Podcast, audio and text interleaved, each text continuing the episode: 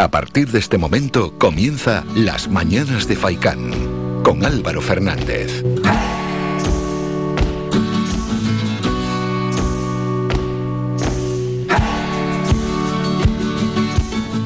¿Qué tal? Muy buenos días y bienvenidos a las mañanas de Faicán. Son las ocho y media de la mañana de este miércoles 6 de abril y bueno, por delante tenemos un programa de tres horas hasta las once y media. Todo aquel que quiera aportar algo nos puede llamar al 928 70 75 25 o si no enviar mensajes de WhatsApp audios. Tienen que ser al 656 60 96 92 para informarnos de cualquier asunto o tema que esté aconteciendo, puede ser un incidente, un accidente, alguna queja, sugerencia, opinión crítica sobre temas de actualidad o algo que esté pasando allí donde viven, en su barrio, algo que no les guste, que os gustaría que lo, mejor que lo mejore la administración, pues pueden llamarnos al 928 70 75 25 o enviar mensajes de WhatsApp al 656 60 96 92. Y antes de presentar el programa,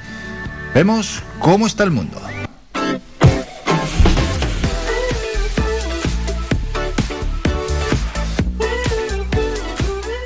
Venga, y empezamos a golpe de titular. Tenemos lo siguiente. Putin aplica en Ucrania el modelo de brutalidad contra los civiles que ensayó en Chechenia. Durante las dos guerras contra la República se produjeron violaciones masivas de los derechos humanos. Kiev y la OTAN advierten de un recrudecimiento de la ofensiva rusa en el este. Las tropas del Kremlin se trasladan de Bielorrusia hacia la frontera con la región separatista del Donbass y los vídeos que desmontan la versión de Kremlin sobre la matanza de Bucha. Las imágenes verificadas demuestran que los cadáveres ya estaban en las calles antes de que los rusos abandonaran la ciudad.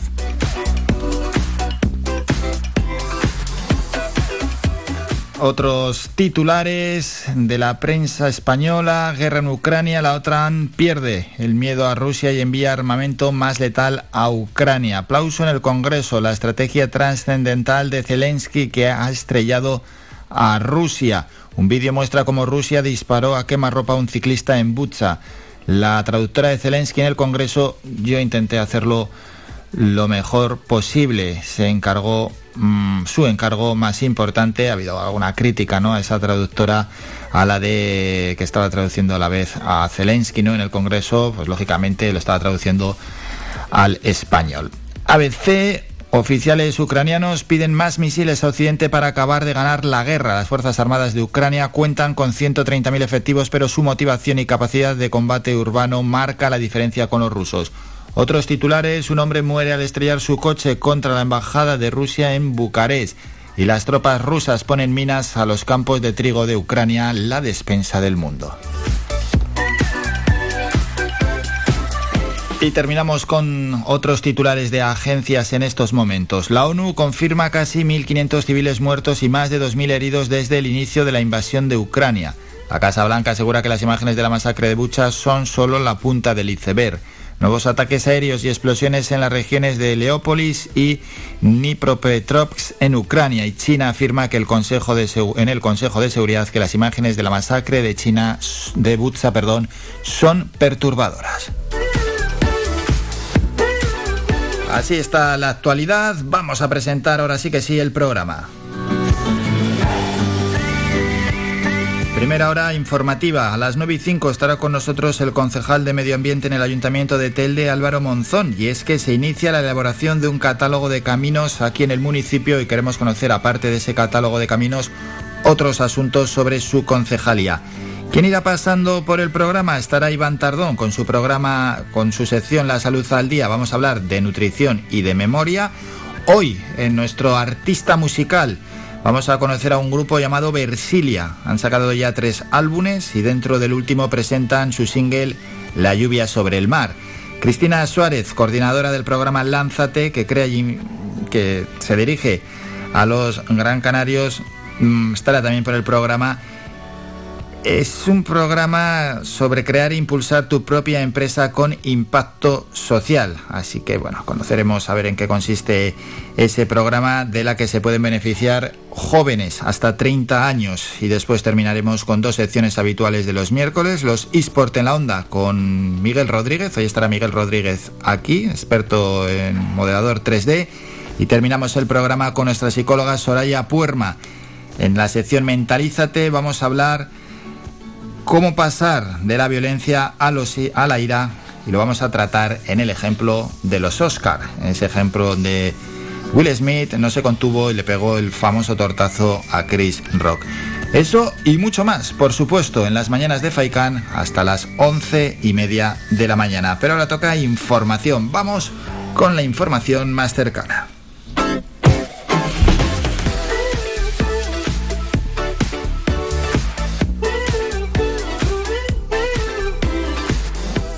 Municipio a municipio empezamos en Telde, donde el ayuntamiento abrió el lunes el plazo de matrícula para el próximo curso en las escuelas infantiles municipales de La Herradura, Las Remudas y Ginamar. El concejal de Vivienda, área que coordina a través de Fomentas estos recursos sociales y educativos, Servando González, explicó que las familias que deseen matricular a sus hijos e hijas en alguno de estos tres centros tienen hasta el 22 de abril para reservar las plazas.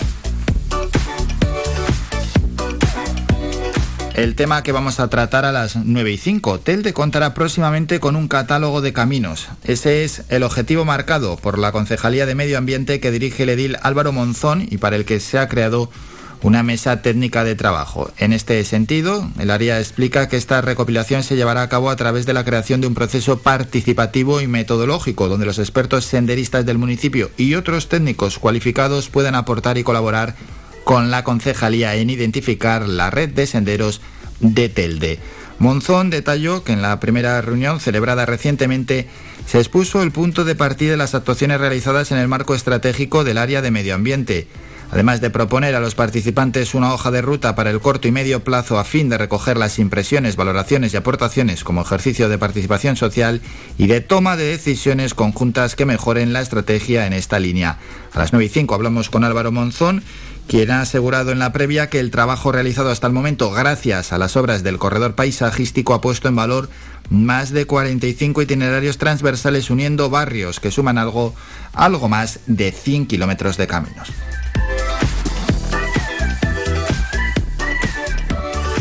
De Telde pasamos a Las Palmas de Gran Canaria, donde la Concejalía de Igualdad y Diversidad del Ayuntamiento ha puesto en marcha Semillas. Es un proyecto destinado a visibilizar y fomentar la igualdad de género en el ámbito de la educación, llegando al alumnado, profesorado y familias de una veintena de centros de primaria del municipio. La concejala del área, Mari Carmen Reyes, asistió ayer a la puesta en marcha de este proyecto en el CEIF al Caravaneras de la capital. Con este proyecto pretendemos eh, fomentar la igualdad desde distintas temáticas, como la integración del lenguaje inclusivo, la detección del, del sexismo, aprender a convivir en valores de igualdad, reconocer y enseñar el papel de las mujeres en la historia o romper con los roles y estereotipos de género. Los contenidos se impartirán de forma presencial y online mediante talleres de forma dinámica y participativa y basándose en las experiencias personales del alumnado todas aquellas veces que sea posible. Seguimos en la capital, donde Las Palmas de Gran Canaria ha cerrado el mes de marzo con la recuperación de 9.689 empleos con respecto al mismo mes de 2021. Es un incremento de casi el 20%. Y en relación con el mes de febrero de 2022 han salido del paro 174 personas, un incremento del empleo del 0,44%. El concejal de Empleo, Turismo y Desarrollo Local del Consistorio Capitalino, Pedro Quevedo. Una tendencia que ya eh, el municipio venía manifestando desde los primeros datos, básicamente en los inicios de la recuperación de la pandemia, y que demuestran que este municipio tiene la potencialidad para recuperar eh, su actividad económica previa a los datos de la pandemia y también eh, incluso de mejorar los datos de paro y de creación de empleo previos a la pandemia. El mercado laboral entre las personas menores de 25 años de edad, un grupo en el que el empleo sube un 34,50% con respecto al mes de marzo de 2021 y un 0,44% con respecto al mes pasado. Los datos del paro en cuanto al grupo de 25 a 44 años reflejan un aumento de puestos de trabajo de más del 28% interanual y del 1,43% intermensual. Y por último, en el grupo de los de 45 a 65 años aumenta el empleo en más de un 11% interanual y disminuye, eso sí, ligeramente con respecto al mes pasado en un 0,14%.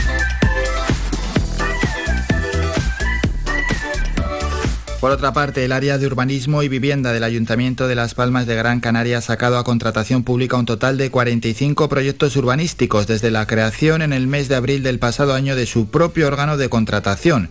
Lo hace con el objetivo de agilizar los trámites en la adjudicación de obras públicas en el municipio y dar una respuesta eficiente a la llegada de fondos europeos de recuperación Next Generation. Así lo ha manifestado al menos el concejal de urbanismo Javier Doreste.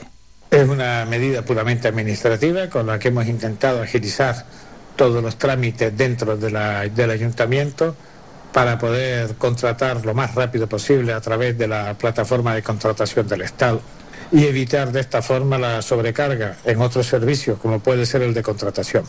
Sobrecarga que a veces dificulta la labor del propio ayuntamiento. Balance de los proyectos que han salido a concurso público en el último año y que han supuesto una inversión pública en el municipio de 48.785.000 euros, contribuyendo a dinamizar la economía de la ciudad y la generación de puestos de trabajo. Dejamos ya las Palmas de Gran Canaria y nos vamos hasta Arucas, donde el próximo mes de mayo el municipio de Arucas contará con una feria con capacidad para 20 artistas en las categorías de escultura, pintura, maquillaje corporal, tatuajes y diseño gráfico. Dicha feria se incluirá dentro de un programa amplio de eventos para conmemorar la celebración del Día Internacional de los Museos que se celebra el 18 de mayo, cuyo contenido se desvelará próximamente. Terminamos en Valle Seco, donde se organiza la Ruta de la Sal. Está programada para el próximo sábado 9 de abril y cuenta con el siguiente itinerario. Santa Lucía Tirajana, Llano de la Piedra, el Barranco de la Fortaleza, el Mirador de Guriete, Pico Majadal, el Cardón, Barranco de Lincesal y Sardina del Sur. Tiene una dificultad media, si bien hay que tener en cuenta la distancia de 15,6 kilómetros.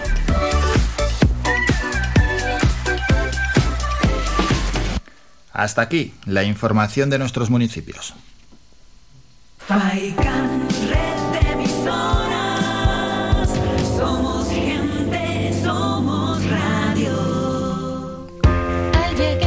Lunes y martes nos acompañaron diferentes artistas en el programa, nos gusta que nos vayan amenizando la mañana y hoy toca el grupo Versilia. Estarán a las 10 menos cuarto para presentarnos esta canción, La lluvia sobre el mar.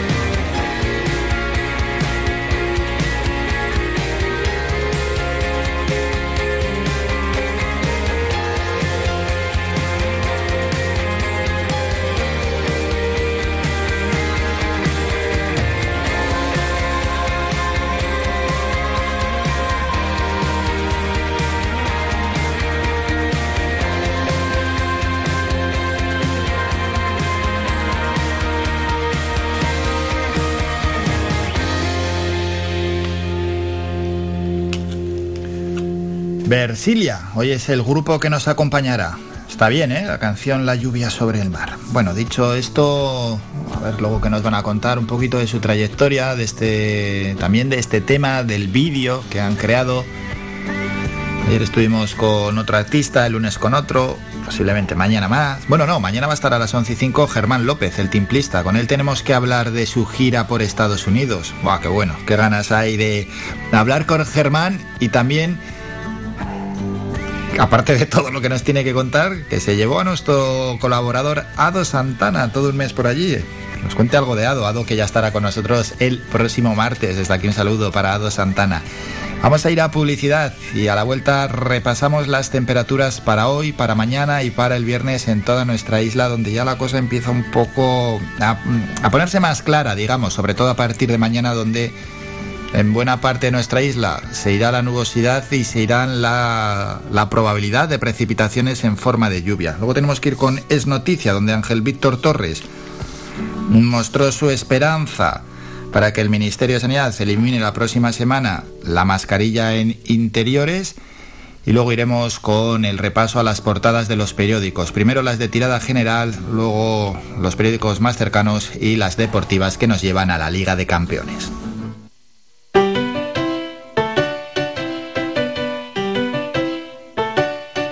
Escuchando Faikan Red de emisoras Gran Canaria. Sintonízanos en Las Palmas 91.4. Faikan Red de emisoras. Somos gente. Somos radio.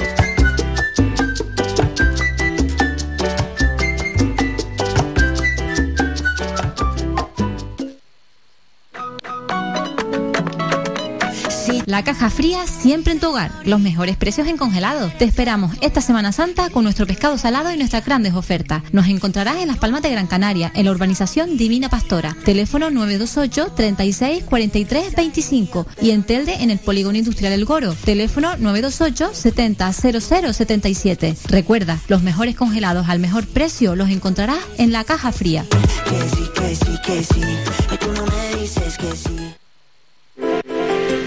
Conoce Valle Seco, conoce sus comercios, apoyando a nuestro tejido empresarial. Tiendas, bares, mercado, profesionales, empresas, restaurantes, bazares, turismo rural, barberías, peluquerías, siempre han estado aquí en Valle Seco.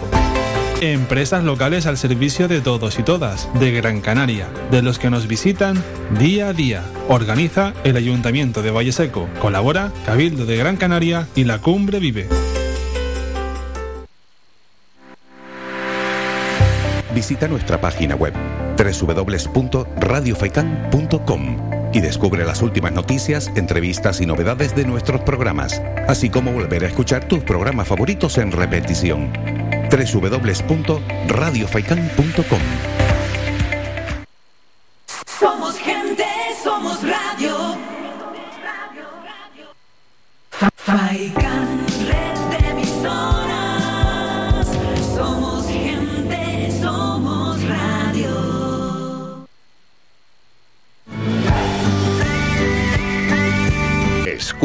Las Mañanas de Faikán con Álvaro Fernández.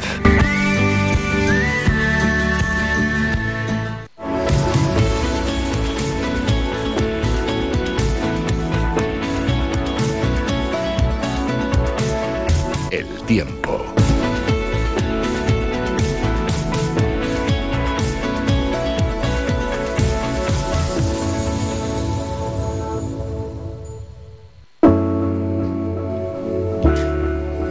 Repasamos las temperaturas para los próximos tres días y ya decimos que la cosa empieza a, a estabilizarse. A ver, para entendernos todos. Vamos a la capital. Para hoy cielos cubiertos con lluvia. Para mañana intervalos nubosos. Bueno, predominarán los cielos poco nubosos y para el viernes más de lo mismo y baja la probabilidad de lluvia. Desaparece totalmente. Mínimas de 16, máximas de 20. El viento soplando de procedencia norte, rachas de 30 a 40 kilómetros hora.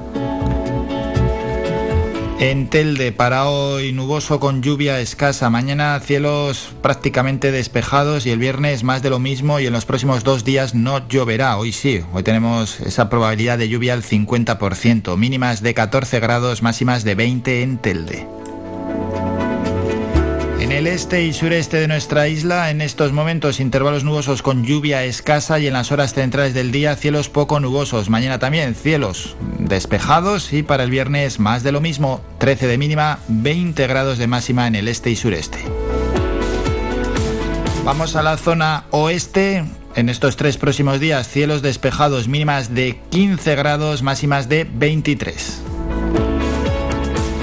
En el sur también tres días poco nubosos, con unas mínimas de 16-17 grados y las máximas en el sur de nuestra isla se acercarán y estarán en torno a los 23 grados. Terminamos en la cumbre para hoy cubierto con lluvia escasa. El jueves y el viernes cielos prácticamente despejados. Las temperaturas mínimas de 5 grados y las máximas irán en ascenso de los 12 para hoy a los 15 del jueves y del viernes.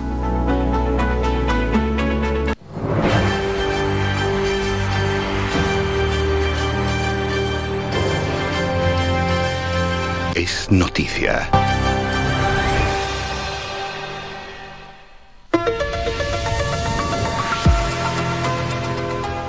Es noticia lo de la mascarilla en el interior. Bueno, el presidente del gobierno de Canarias, Ángel Víctor Torres, mostró ayer su esperanza de que el Ministerio de Sanidad elimine la próxima semana en la reunión del Consejo Interterritorial la mascarilla en interiores, salvo en hospitales, residencias y también transporte público.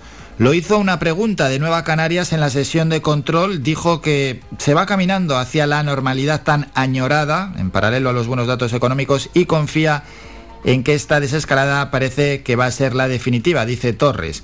También indicó que Canarias siempre respeta la estrategia de los consejos interterritoriales, como el hecho de vacunar primero a los sectores vulnerables para salvar vidas antes que la economía, y espera que no haya que levantar la suspensión de las restricciones a la pandemia porque, dice Torres, siempre que ha habido avances económicos llegaba una nueva ola. En esa línea ha apuntado que la incidencia acumulada ha bajado 359 casos por cada 100.000 habitantes, la ocupación de camas UCI ha bajado más de un 5% y ninguna isla está en riesgo alto de pandemia. Dice Torres, se camina acorde a lo que se preveía en el Servicio Canario de Salud.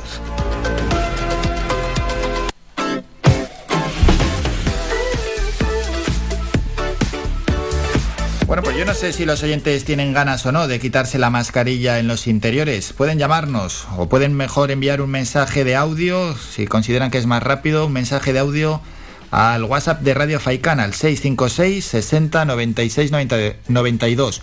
Mascarilla, sí o no en interiores. ¿Cómo lo ven los oyentes? Portadas de los periódicos de tirada general, El Mundo, la foto de portada es una foto que han utilizado muchos medios. El pleno del Congreso de los Diputados de pie ayer aplaudiendo la intervención de Zelensky. Estamos como en Guernica en 1937. El líder ucraniano alude al bombardeo de la aviación nazi al servicio de Franco para pedir más ayudas. Avisa de que Putin persigue destruir eh, que en Europa se pueda vivir sin dictadura, en democracia y en paz. La razón, también foto para el Congreso. Zelensky compara la devastación con el bombardeo de Guernica. El líder ucraniano pide más armas, sanciones y coraje y afirma que estamos en 2022 pero parece 1937. Reclama en el Congreso que Europa debe dejar de tener miedo y ser fuerte. El país también es una foto de portada para todos los diputados de pie. Guerra en Europa, día 42. Zelensky lleva al Congreso la memoria de Guernica. El presidente ucranio critica a las empresas españolas que siguen en Rusia. Otro titular del país, Bruselas lanza las primeras sanciones contra la energía rusa. La comisión plantea el veto a la importación de carbón tras la matanza de Bucha. ABC, foto de portada. Zelensky pide a España que no tenga miedo a Putin y envíe más armas. El presidente ucraniano reprocha que empresas españolas sigan negociando con Moscú y compara los bombardeos rusos con los de Guernica. El gobierno ignora la alerta de recesión del Banco de España. Se escuda en la guerra para minimizar las previsiones del gobernador. Inflación del 10% hasta el verano y menos crecimiento hasta 2024.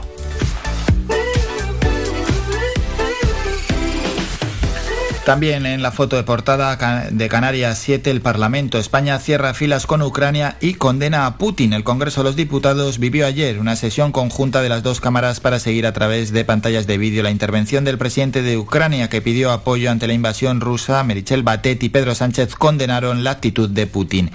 Encuesta de TSA para Canarias 7. El 43,8% de los canarios a favor de que sea obligatorio vacunarse de la COVID. El 68,2% de la población se está viendo muy o bastante afectada por la crisis del coronavirus. La provincia Zelensky, Mariupol, es como Guernica en 1937. Canarias recauda por IGIC un 30% más que antes de la pandemia. La mejora general de la economía y el aumento de costes del transporte y la fuerte subida de los precios coloca en máximos históricos los ingresos registrados en los meses de enero y de febrero.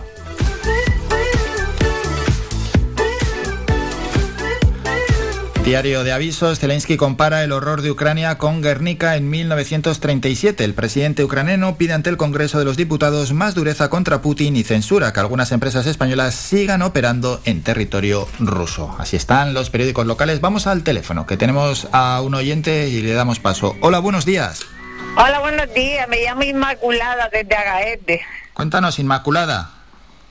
Mire, yo le voy a decir, le voy a hablar sobre el coronavirus. ¿Ah? Que cómo están mandando a las personas enfermas de coronavirus a los colegios a trabajar, que como las manda con fiebre, con estornudo, con, con de todo, con mala de la garganta, donde se trabaja con niños. ¿Qué, qué pasa? que, di- que dice estos políticos? Que si están locos.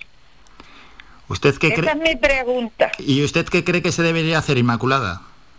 Yo mm, lo que debería hacer es coger a todos los políticos ponerlos al paro o ponerlos a ellos a trabajar. Como una persona que tenga coronavirus, que trabaja en un colegio con niños, va al médico y no le da la baja porque dice que el coronavirus ya no se da baja? ¿Y cómo usted va con fiebre al médico?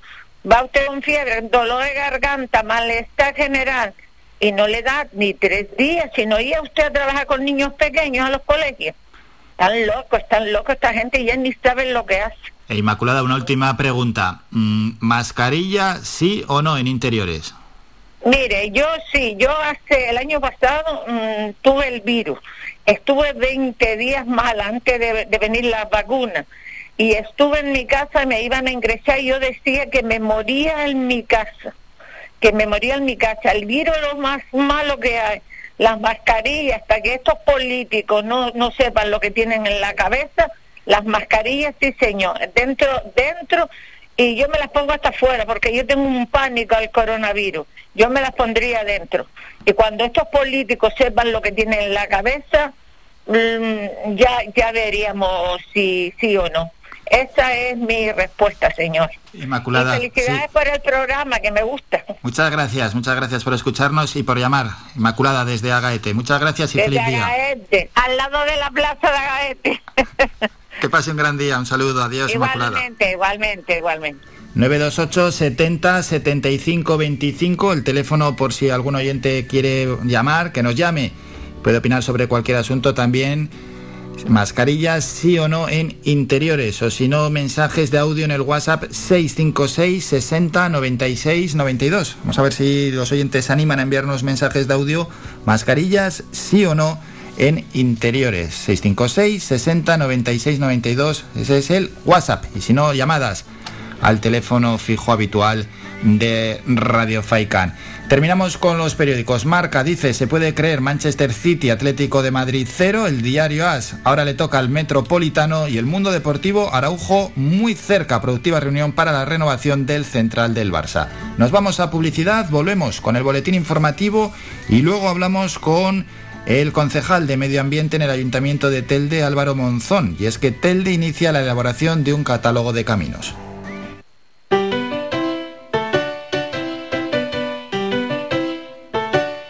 Estás escuchando Faikan Red de emisoras Gran Canaria. Sintonízanos en Las Palmas 91.4. Faikan Red de emisoras. Somos gente. Somos radio.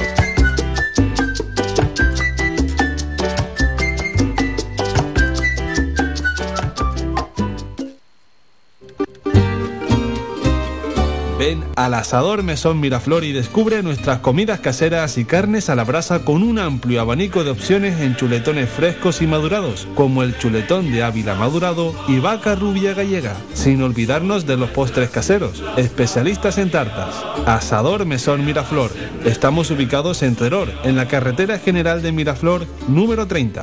Abiertos de miércoles a domingo, de 2 y media a 5 y media de la tarde y de 7 y media a 12 de la noche. Celebramos cualquier tipo de evento. Teléfono para reservas 634 72 80 00.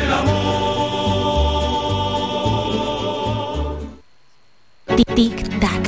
2030 está a la vuelta de la esquina. Queremos un mundo más justo, con menos desigualdades, un mundo multicolor en el que reine el verde, más trabajo digno. Necesitamos ideas que puedan volar. Somos Tic-Tacers, la nueva generación. Entra en canarias2030.org y participa. Gobierno de Canarias. Visita nuestra página web www.radiofaikan.com y descubre las últimas noticias, entrevistas y novedades de nuestros programas, así como volver a escuchar tus programas favoritos en repetición. www.radiofaikan.com Somos gente, somos radio.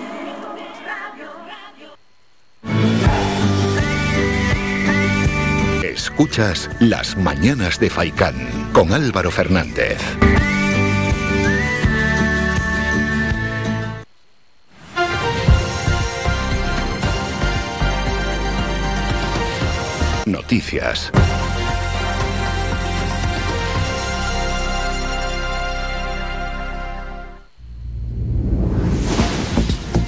Momento ya para el boletín informativo de las 9 de la mañana y para las noticias de nuestros municipios. Empezamos esta vez en Arucas, donde el próximo mes de mayo el municipio de Arucas contará con una feria con capacidad para 20 artistas en las categorías de escultura, pintura, maquillaje corporal, tatuajes y diseño gráfico.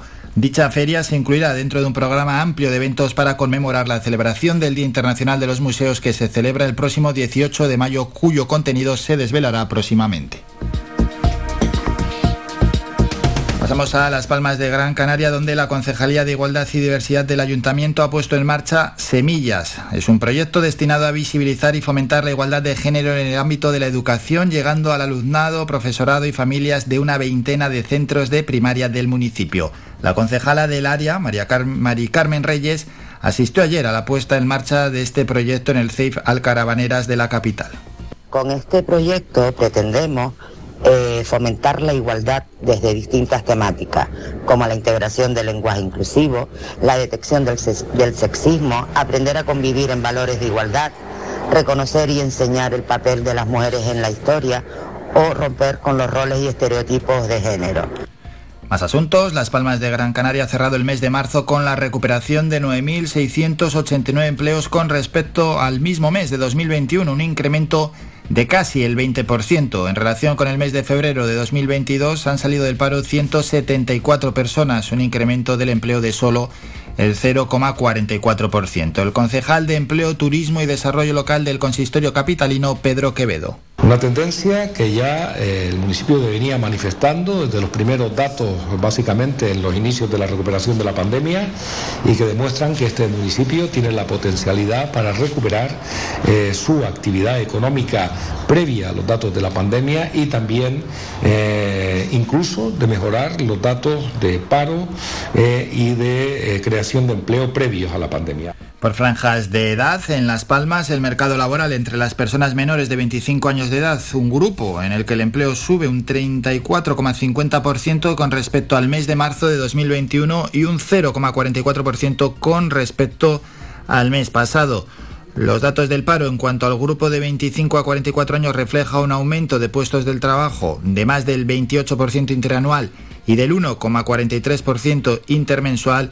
Y por último, este es el grupo menos favorecido, el de que van de 45 a 65 años, aumenta el empleo en solo un 11,68% interanual y eso sí, sube el paro ligeramente con respecto al mes pasado en un 0,14%. Terminamos con un apunte en Telde, donde el ayuntamiento abrió el lunes el plazo de matrícula para el próximo curso en las escuelas infantiles municipales de La Herradura, Las Remudas y Ginamar. El concejal de vivienda, área que coordina a través de Fomentas estos recursos sociales y educativos, Servando González, explicó que las familias que deseen matricular a sus hijos e hijas en alguno de estos tres centros tienen hasta el 22 de abril para reservar las plazas. Terminamos con la información más cercana, regresamos a las 10 con un nuevo boletín informativo. Síguenos en nuestras redes sociales.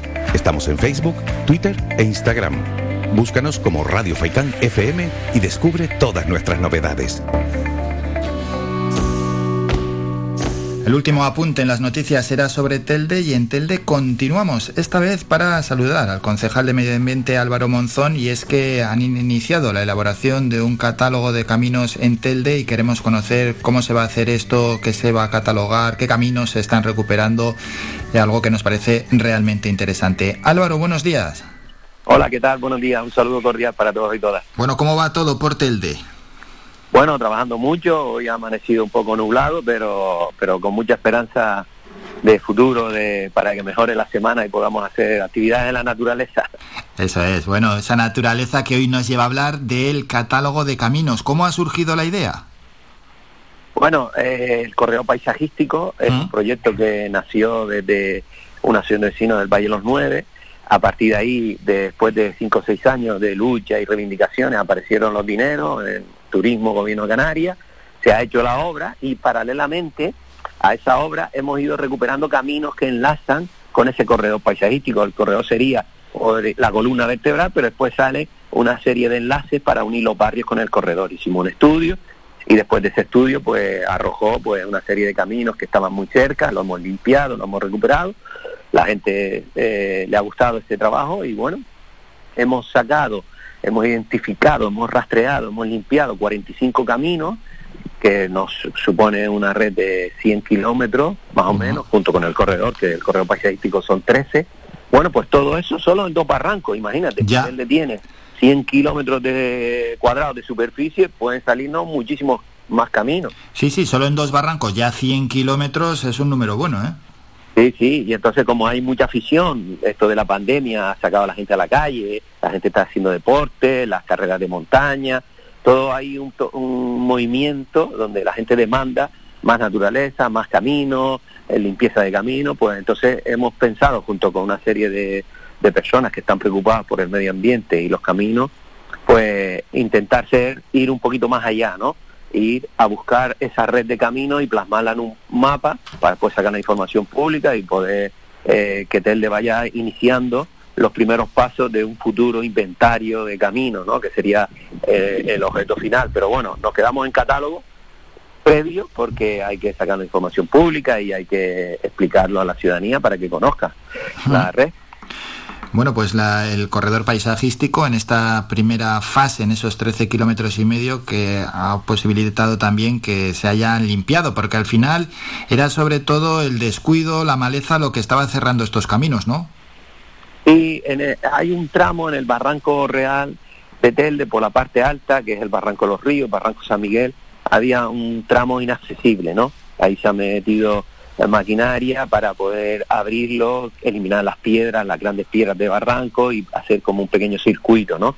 Muy, todo muy rústico, todo muy adaptado a la naturaleza, de tal manera que la gente caminando puede llegar desde Cernícalo a la playa Ginama o viceversa, desde playa Ginama por todo el barranco real hacia los arenales, barranco Los Cernícalos, ¿no? La idea de esta primera fase sería conectarlo con Las Palmas, ¿no? que es la gran reivindicación mm. nuestra, intentar que el carril bici y carril peatonal pues vaya directo a Las Palmas y entonces sí que sería un gran eje de movilidad sostenible, puerto, telde, telde, cumbre, ¿no? Porque una vez llegue a Cernícalo después hay muchas vías para llegar a, a la cumbre de Gran Canaria, ¿no? Eso sería una aspiración de futuro, un gran eje de comunicación, de movilidad sostenible, de bici, de peatón, de senderista que comunique Las Palmas con la ciudad de Eldi y, a la vez con la cumbre Gran Canaria. Bueno, pero para eso todavía queda, hay que seguir dando pasos y por supuesto que llegue la financiación, claro.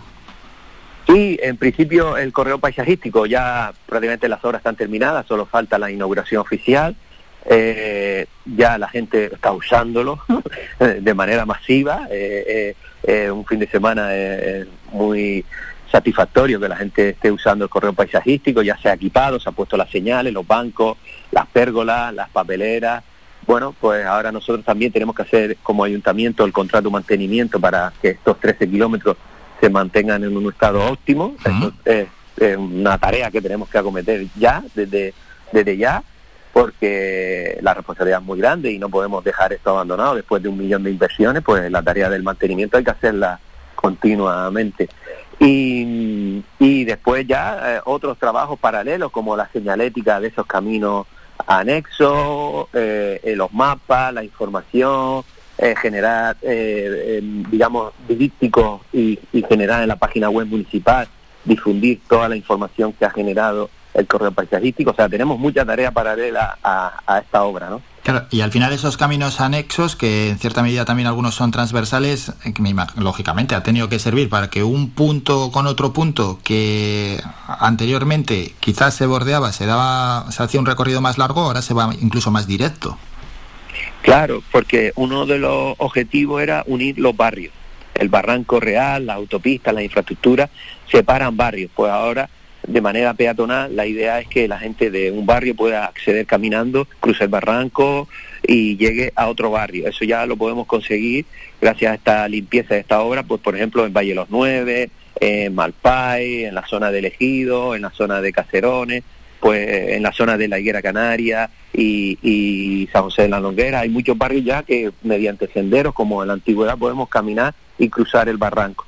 Todo eso nos ha llevado a hacer un estudio, era eh, unos grupos de geógrafos estudiaron la posibilidad, o sea, cuánta gente eh, tenía posibilidad de hacer uso del correo paisajístico con esta filosofía de unir barrios, ¿no?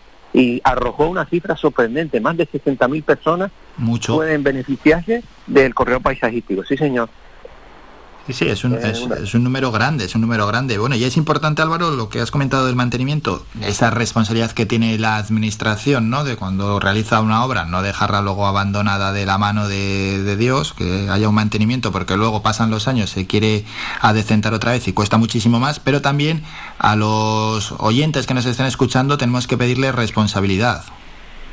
Ah, sí, bueno, la responsabilidad con el espacio público, eso es fundamental, pero esa responsabilidad puede ser en los baños de los parques, con las esculturas, evitar los grafitis, el uso de las papeleras, claro que sí, eh, el civismo, lo que siempre apelamos, el civismo, no, no tenemos, los ayuntamientos no tenemos capacidad de poner un policía en cada esquina o poner una papelera en cada esquina, aquí hay una parte de responsabilidad individual, de concienciación, de educación, de intentar mantener eh, limpio los espacios y además rescatarlos, porque las papeleras están ahí y si las rompemos pues no, no cumplen su función y además el resto de ciudadanos que hace uso de ese espacio pues se ve perjudicado. Estamos hablando de dinero público y además estamos hablando de una cuestión eh, psicológica, ¿no? A nadie se nos ocurre tirar la basura en la calle, ¿no?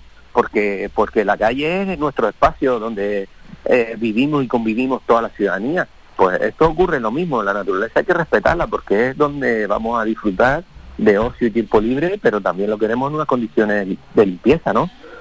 Eso es, y es que en este caso estamos hablando del corredor paisajístico y de esos 100 kilómetros de momento de caminos transversales estamos en plena naturaleza y hay que tener el máximo respeto cuando uno acude a la naturaleza, bien pueda ser andar, en bicicleta, caminar, pasear, correr, etcétera, tiene que dejar la mínima huella, no se tiene que notar ni qué ha pasado por allí. Corredor paisajístico, primera fase, 13,5 kilómetros, quedarían la segunda y la tercera. Si ya se han recuperado 100 kilómetros, posiblemente se recuperen otros tantos, ¿eh? Para para, las siguientes fases? Sí, calculamos que por la superficie que hmm. tiene el municipio de 100 kilómetros cuadrados, nos pueden salir aproximadamente 300, 400 kilómetros de camino eh, caminos reales, de senderos, todo, ¿no? Porque son espacios, lo que vamos buscando son espacios donde los senderistas puedan disfrutar y hacer sus rutas, sus circulares, sus carreras de montaña.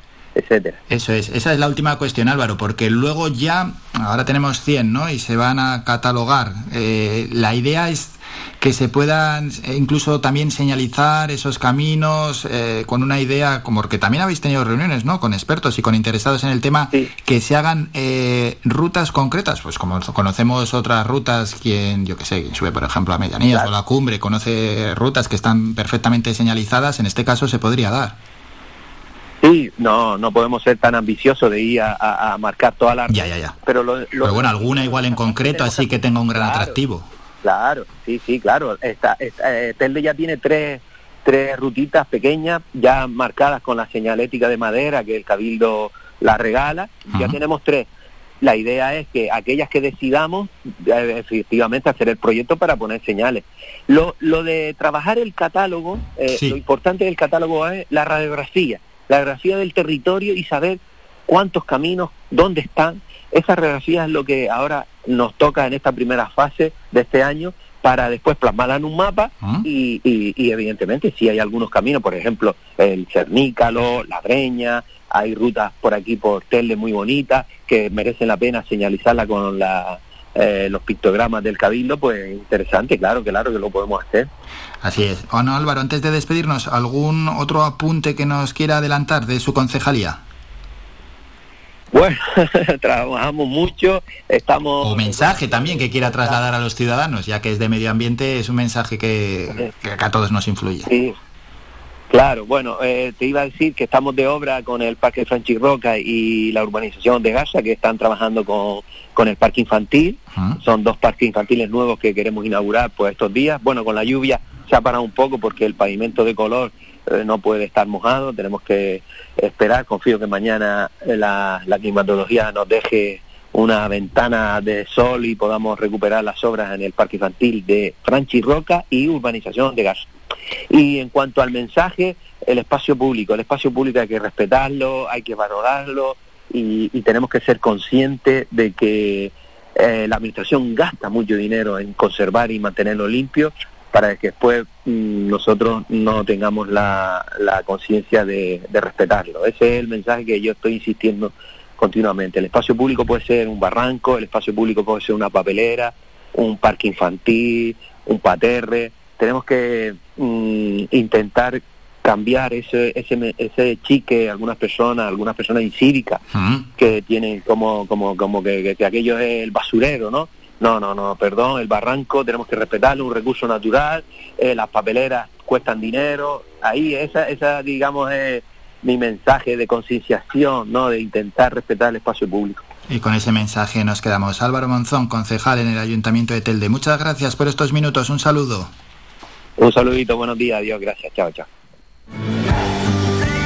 Somos la mejor información, música y entretenimiento. Las mañanas de Faikán.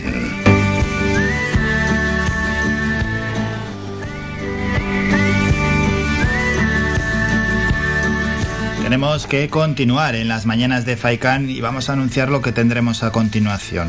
Bueno, vamos a hacer un alto en el camino, un minuto y luego a la vuelta eh, toca terminar la información, por supuesto, el kiosco digital, hay que escuchar algo de música, que no todo va a ser aquí, está hablando, hablando y hablando.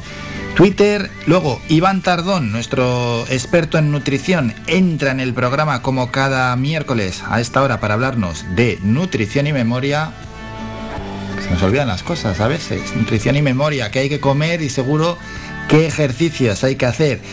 Y Versilia, que es nuestro artista del día, es, un grupo de nuestro país que ya ha sacado tres álbumes. Pues hoy vamos a hablar con Rocío, su cantante, y vamos a escuchar su canción La lluvia sobre el mar, que es por cierto la canción con la que hemos abierto el programa. Samaya, junto con Dani Mayo, estuvieron el lunes. Samaya es canaria. Ayer estuvo de Ariel de Cuba y mañana, o mañana qué lujo, el timplista Germán López, que ha estado en Estados Unidos un mes, donde ha dado, me parece que en torno a 14 conciertos en Estados Unidos, llevando el timple para todos los norteamericanos. Ese instrumento nuestro, el timple, ha vuelto a triunfar en el exterior y en este caso en Estados Unidos.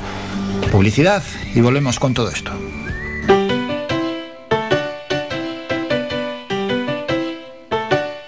Estás escuchando Faikan Red de Emisoras Gran Canaria. Sintonízanos en Las Palmas 91.4. Faikan Red de Emisoras. Somos gente. Somos radio.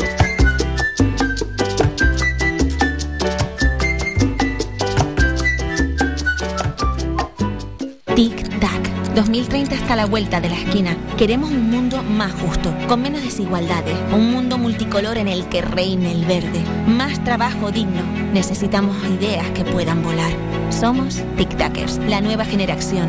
Entra en canarias2030.org y participa. Gobierno de Canarias. Prepara tu mesa para Semana Santa con 5 océanos. Aprovecha nuestras grandes ofertas en productos salados. Bacalao salado noruego a 12,90 el kilo y corvina salada a 9,75 el kilo. Hasta el 19 de abril, bacalao salado noruego a 12,90 el kilo y corvina salada a 9,75 el kilo. Y también cherne, costillas. Ven a 5 océanos. Descarga gratis nuestra app oficial Faikan Red de Emisoras y escúchanos en directo, además de todos nuestros programas en repetición, imágenes, vídeos y noticias. Disponible ya en Google Play y Apple Store.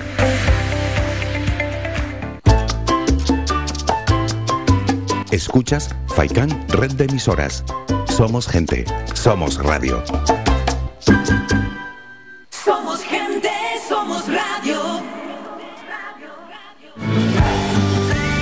Somos la mejor información, música y entretenimiento. Las mañanas de Faikán.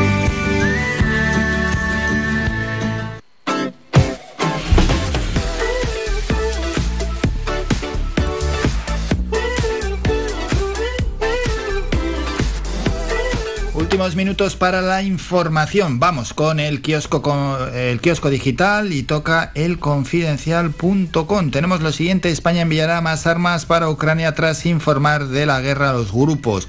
Parte de la izquierda boicoteó a Zelensky en el Congreso y el ministro Garzón le censuró. La mayoría de los rusos apoyan al Kremlin a pesar de la represión en el país y el repudio internacional. El español.com, la Unión Europea baraja eh, topar el gas a 80 euros y no a 30 como pide España y Portugal. El triángulo del horror checheno en Ucrania, más de 400 civiles asesinados a menos de 50 kilómetros de Kiev. Carretera al infierno de Boroyanka, el dolor de la ciudad reducida a cimientos. Sánchez dará más armas a Zelensky y ahonda la grieta con Podemos. El diario.es, la Unión Europea reconoce que serán necesarias medidas contra el gas y el petróleo ruso tarde o temprano. Los supervivientes de la ocupación rusa en una calle de Bucha. ¿Por qué nos han hecho esto? Preguntan. La Unión Europea se moviliza ante la masacre de Bucha con más sanciones. Y otras noticias, Zelensky pone el foco en los negocios en Rusia de porcelanosa o Maxam. Público.es Villarejo dijo al CNI que el ASIR le confesó la venta de bombas de racimo prohibidas y que Juan Carlos I se benefició. Sánchez Agamarra. ¿Van a apoyar o van a seguir estorbando junto a la ultraderecha? Sánchez pedirá a Feijó renovar el Consejo General del Poder Judicial y su apoyo al plan de recuperación. Ok, diario, tenemos lo siguiente. Anticorrupción investigará las ayudas del gobierno a los padres de Sánchez y al marido de Calviño. Las bases de Unidas Podemos se enfurecen por el aplauso de sus dirigentes a Zelensky. Todo por la silla. Y Gamarra Sánchez, escuché a Feijó y hago las dos cosas que sabe hacer bien, copiar y rectificar. Huffington Post, Rusia prepara la ofensiva final a Mariupol. Moscú anuncia que liberarán, entre comillas, el puerto de la ciudad costera situado hace más de un, sitiada hace más de un mes. Guerra en Ucrania, Sánchez echa en cara al PP la gestión de Feijó, sin propuestas al decreto de medidas. Putin prepara el envío de reclutas a Ucrania mientras aumentan las pérdidas rusas. La Unión Europea y Estados Unidos preparan sanciones contra las hijas de Putin. Y terminamos con dos periódicos económicos. El economista.es, los tres factores que encarecen la vivienda un 10% durante este año. La escena es la siguiente. Los niveles de producción son muy bajos con unos costes de construcción cada vez mayores. Los expertos apuntan a que el futuro del sector inmobiliario en España pasa porque se disponga de más suelo finalista. Y en cinco días la banca encarece el crédito a las empresas por la guerra en Ucrania. Las ejecuciones hipotecarias a las empresas zombies se disparan a partir de julio. Las petroleras aumentan un 50% la venta de carburantes por los descuentos. Así están los principales medios digitales de nuestro país.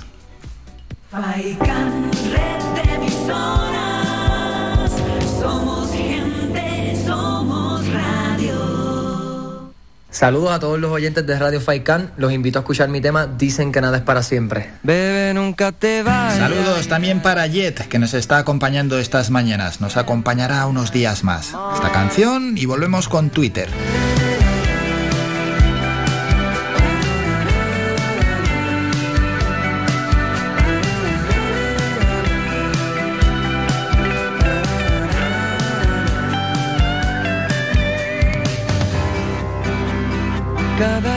Miro a tus ojos, me pierdo en la dulce mirada que me hace soñar. Cada vez que acaricio tu rostro, me pierdo en la mágica sensación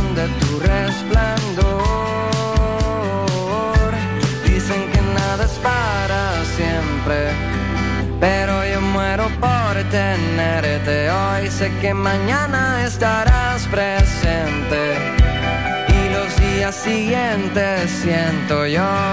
Bebé, nunca te vayas, que sea para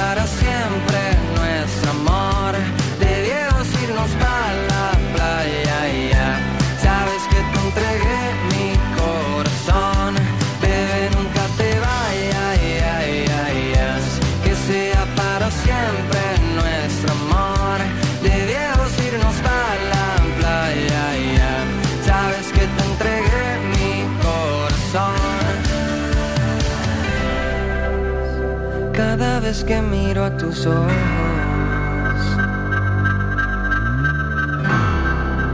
Cada vez que acaricio tu rostro,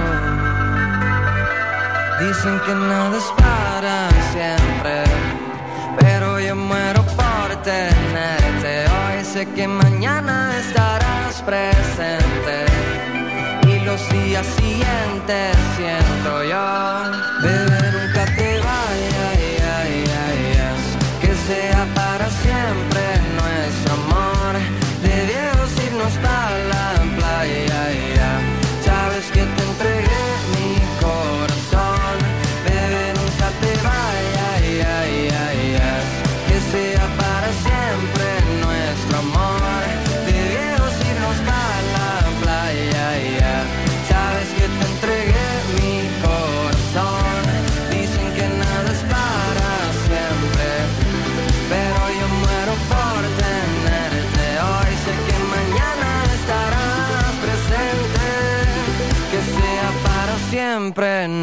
nuestro amor. Trending Topic.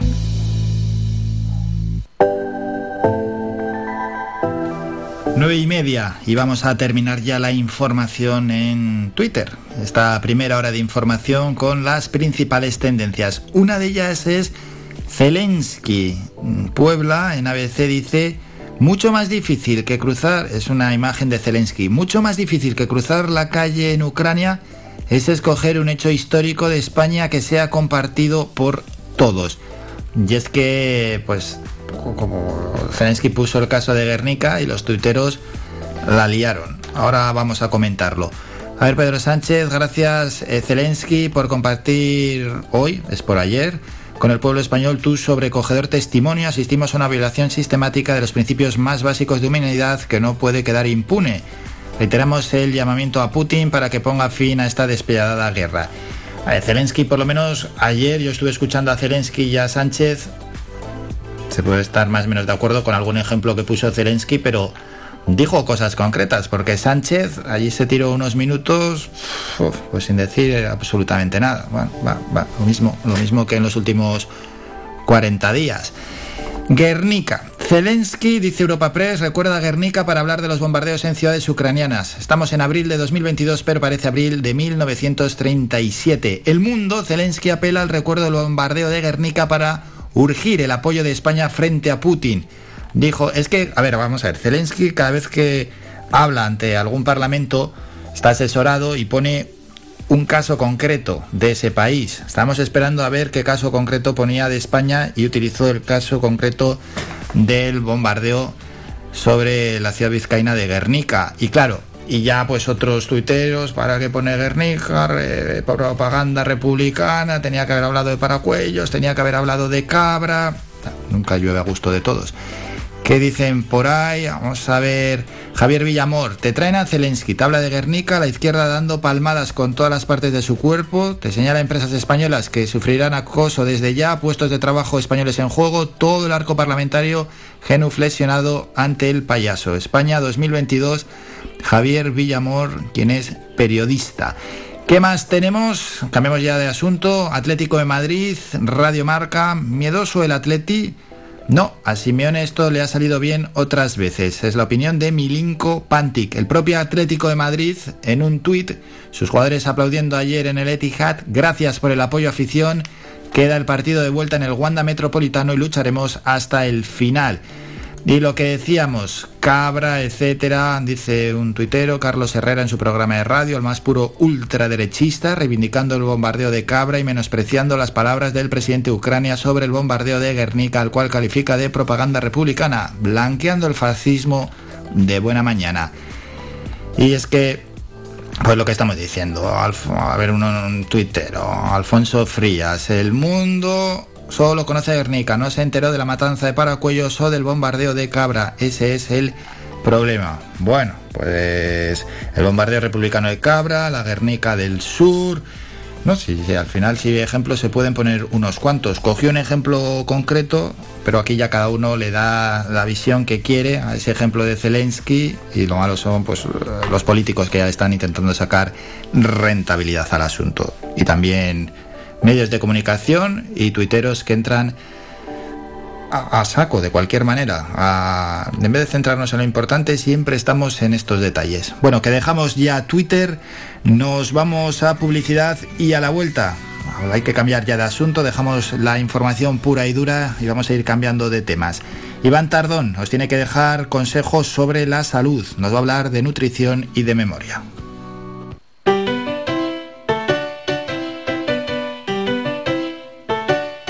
Estás escuchando Faikan Red de emisoras Gran Canaria.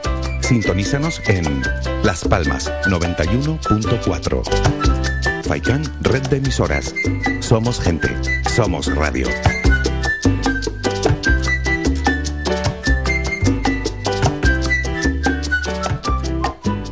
Tic-tac. 2030 está a la vuelta de la esquina. Queremos un mundo más justo, con menos desigualdades, un mundo multicolor en el que reine el verde, más trabajo digno. Necesitamos ideas que puedan volar. Somos Tic-Tackers, la nueva generación. Entra en canarias2030.org y participa. Gobierno de Canarias. Conoce Valle Seco, conoce sus comercios, apoyando a nuestro tejido empresarial. Tiendas, bares, mercado, profesionales, empresas, restaurantes, bazares, turismo rural, barberías, peluquerías, siempre han estado aquí, en Valle Seco. Empresas locales al servicio de todos y todas, de Gran Canaria, de los que nos visitan día a día. Organiza el Ayuntamiento de Valle Seco. Colabora Cabildo de Gran Canaria y la Cumbre Vive.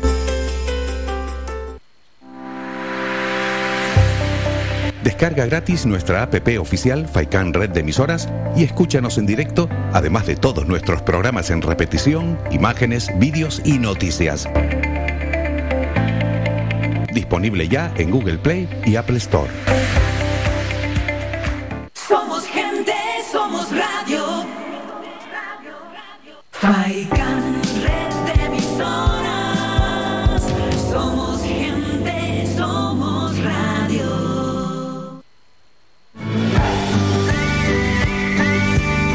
Escuchas Las Mañanas de Faicán con Álvaro Fernández. A la espera de hablar con Iván Tardón, vamos a proponer a los oyentes otra cuestión, ¿no? Que nos llamen o envíen un WhatsApp al 656 60 96 92, ese mensaje de WhatsApp opinando sobre si se debe quitar ya la mascarilla en el interior, salvo esas excepciones, ¿no? Residencias, hospitales y transporte público, ¿se debe o no se debe quitar la mascarilla en el interior. Nos podéis enviar mensajes de audio al 656 60 96 92 o llamar al 928 70 75 25. ¿Está ya disponible Iván Tardón? Venga, pues vamos con él.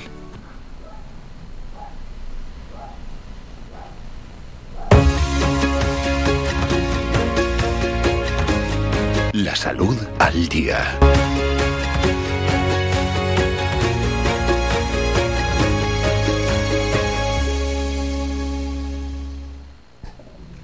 Y saludamos ya al experto en nutrición, Iván Tardón, como cada miércoles aquí en las mañanas de Faicán. Iván, buenos días, ¿qué tal? Buenos días, Álvaro. ¿Qué tal? Buenos días. ¿Cómo te ha ido la semana? Espero que bien. Bien, bien, la verdad que sí. Están mejorando los días, parece, ¿no? Está- sí, sí, y sobre todo a partir de mañana. Ese es el pronóstico que antes hemos dejado, así que esperemos que se cumple. ¿Recuerdas bien, no? Lo que has hecho durante la última semana, ya que vamos a hablar de memoria. Sí, sí, la verdad que si tienes una buena alimentación, tienes más posibilidades de tener una buena memoria. Y es precisamente lo que vamos a hablar hoy, ¿no? Vamos a hablar de, de qué relación tiene la nutrición con, con la memoria.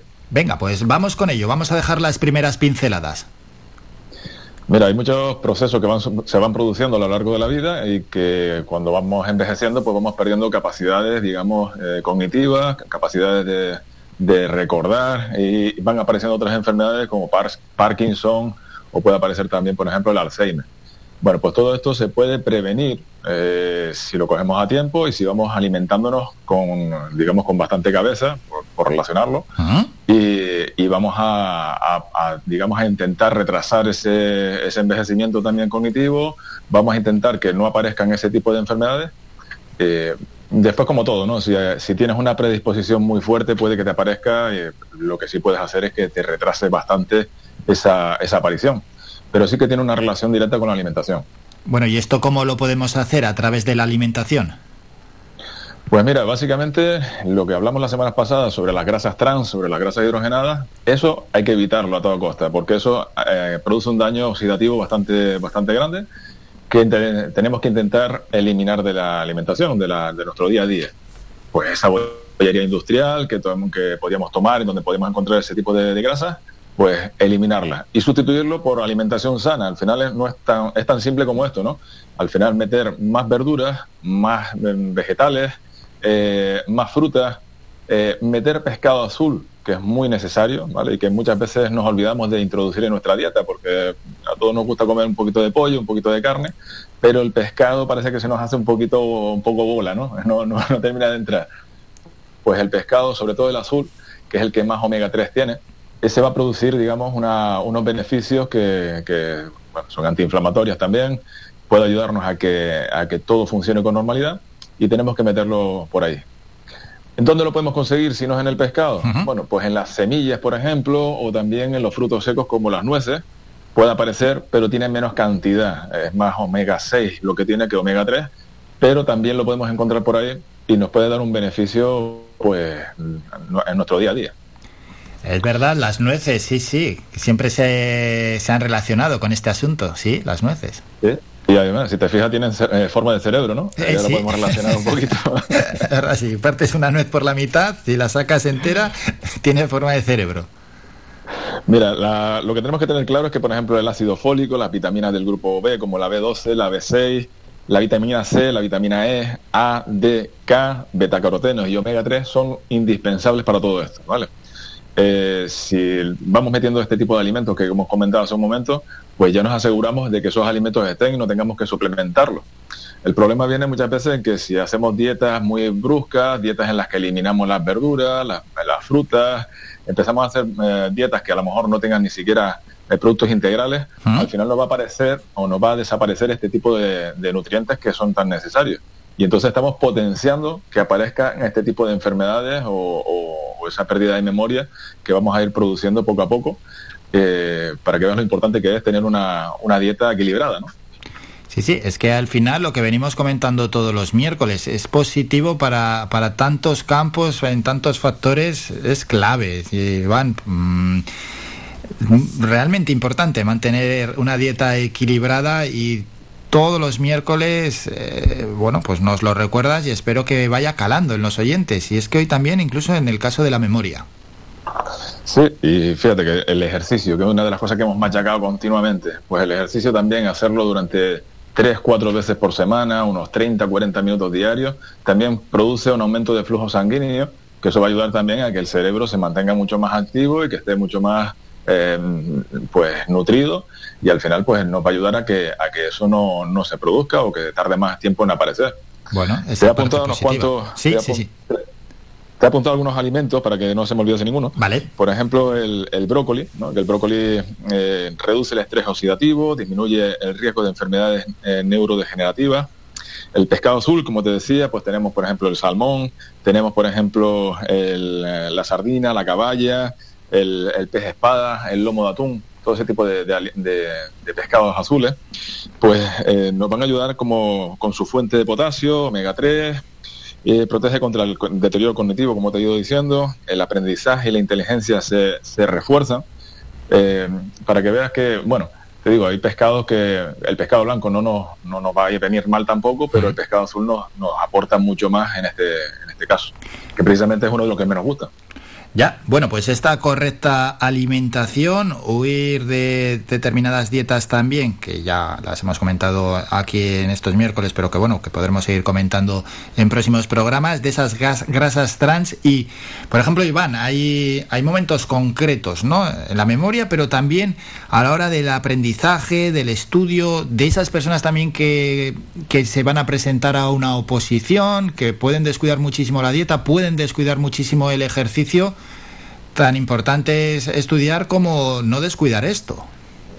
Sí, esto es como todo, ¿no? El equilibrio es lo que, lo que realmente tiene que, que, que reinar en esto, ¿no? Si no tienes un equilibrio entre el descanso, el, digamos, el estudio o el deporte, si no tienes ese, ese, digamos, ese momento de romper con lo que estás haciendo, al final no terminas de mejorar, vas, digamos, empeorando también.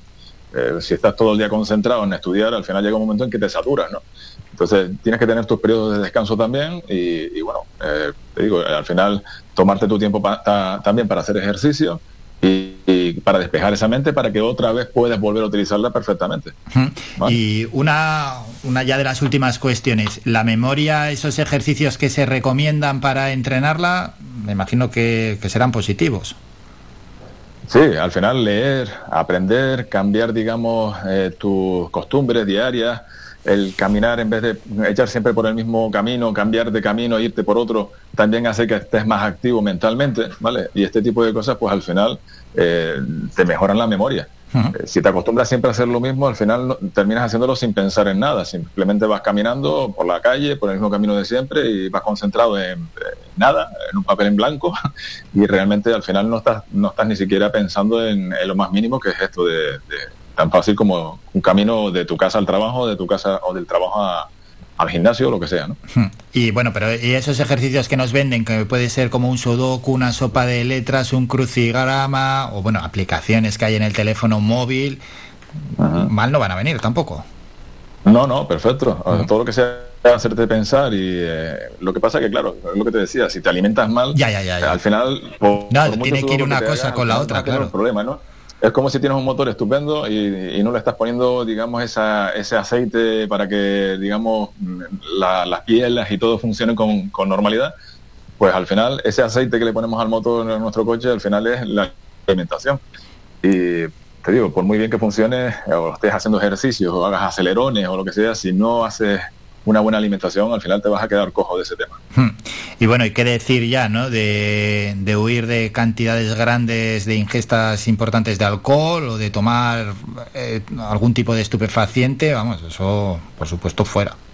Pero por supuesto fuera. Ahora, hay, hay cositas, por ejemplo, estimulantes que sí van bastante bien para el cerebro, que son las que tomamos habitualmente, como por ejemplo el café o el té, que son antioxidantes también y que provocan, digamos, un estímulo también a nivel cerebral que, que ayuda, por ejemplo, a que, a que podamos pensar con mayor facilidad, tengamos eh, mayor eh, estado de alerta, ¿vale? Mayor memoria.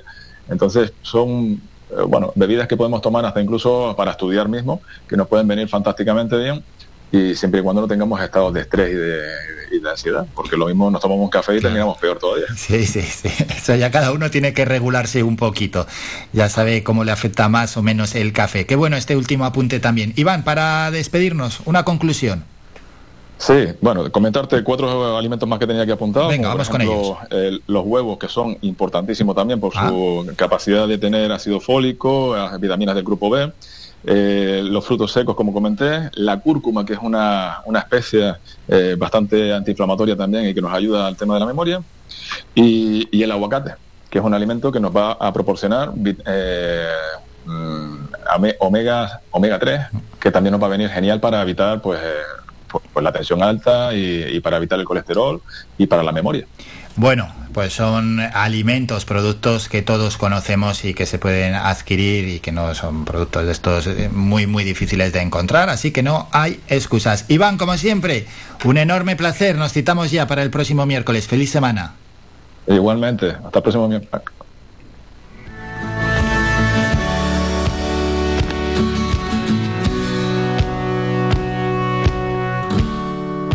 Vamos a ir escuchando la canción de Versilia.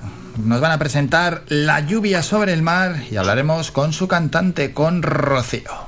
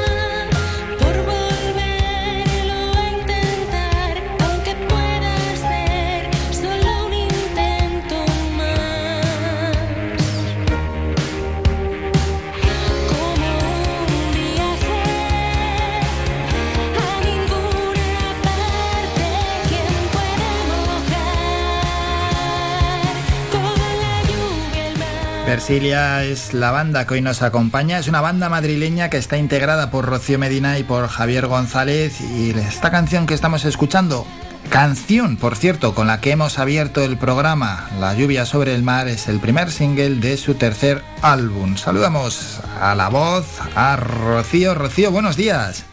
Buenos días, ¿qué tal? Bien, bien, bien. Deseando charlar, presentar al grupo y luego volver a escuchar esta canción, La lluvia sobre el mar. Antes de nada, ya mm, tercer álbum ¿eh? que lleváis eh, lanzado en Versilia. Eso es, sí, sí, cuando, cuando lo digo mm, no me parece tanto, pero cuando lo escucho que alguien lo dice como ahora tú, digo, bueno, ya son tres, ya, ya, es, ya es tiempo, ¿no? Es tiempo de, de rodaje. Hombre, que es tiempo, porque desde 2012 que editasteis aquel álbum debut, Mecánica Celeste, han pasado ya 10 años. Sí, y llevábamos ya algunos juntos, Javi y yo, ya llevábamos algún tiempo eh, haciendo versiones, haciendo, bueno, pues los, nuestros primeros pasos en, en el camino de lo que luego sería Versilia. Pero sí, desde el primer, desde la edición del primer álbum, ya 10 años, que, que bueno, eh, es, es tiempo, lo que decíamos antes. Es tiempo, es tiempo. Bueno, esas versiones, ¿no? Que siempre funcionan bien y luego ya lo que son los temas propios. 10 años que imagino que han dado para mucho. Sí, han dado para, para muchas cosas, incluso los, los años previos a estos 10 también. Hemos tenido experiencias maravillosas, experiencias que nos habría gustado no tener, pero bueno, que también nos han hecho aprender y, y saber que es este mundo, ¿no? Como, como todo, tiene, tiene muchas, muchas caras. Y, y sí, hemos, hemos tenido, eh, por otro lado, hemos tenido la muy buena suerte de conocer gente maravillosa en nuestro camino que si no lo hubiéramos iniciado jamás los habríamos conocido. Entonces, nos quedamos con, con todos esos momentos bonitos que hemos tenido. Sí, un mundo, como has comentado, que tiene diversas caras, un mundo que desde fuera se puede ver muy bien, muy bonito, pero que es realmente complejo.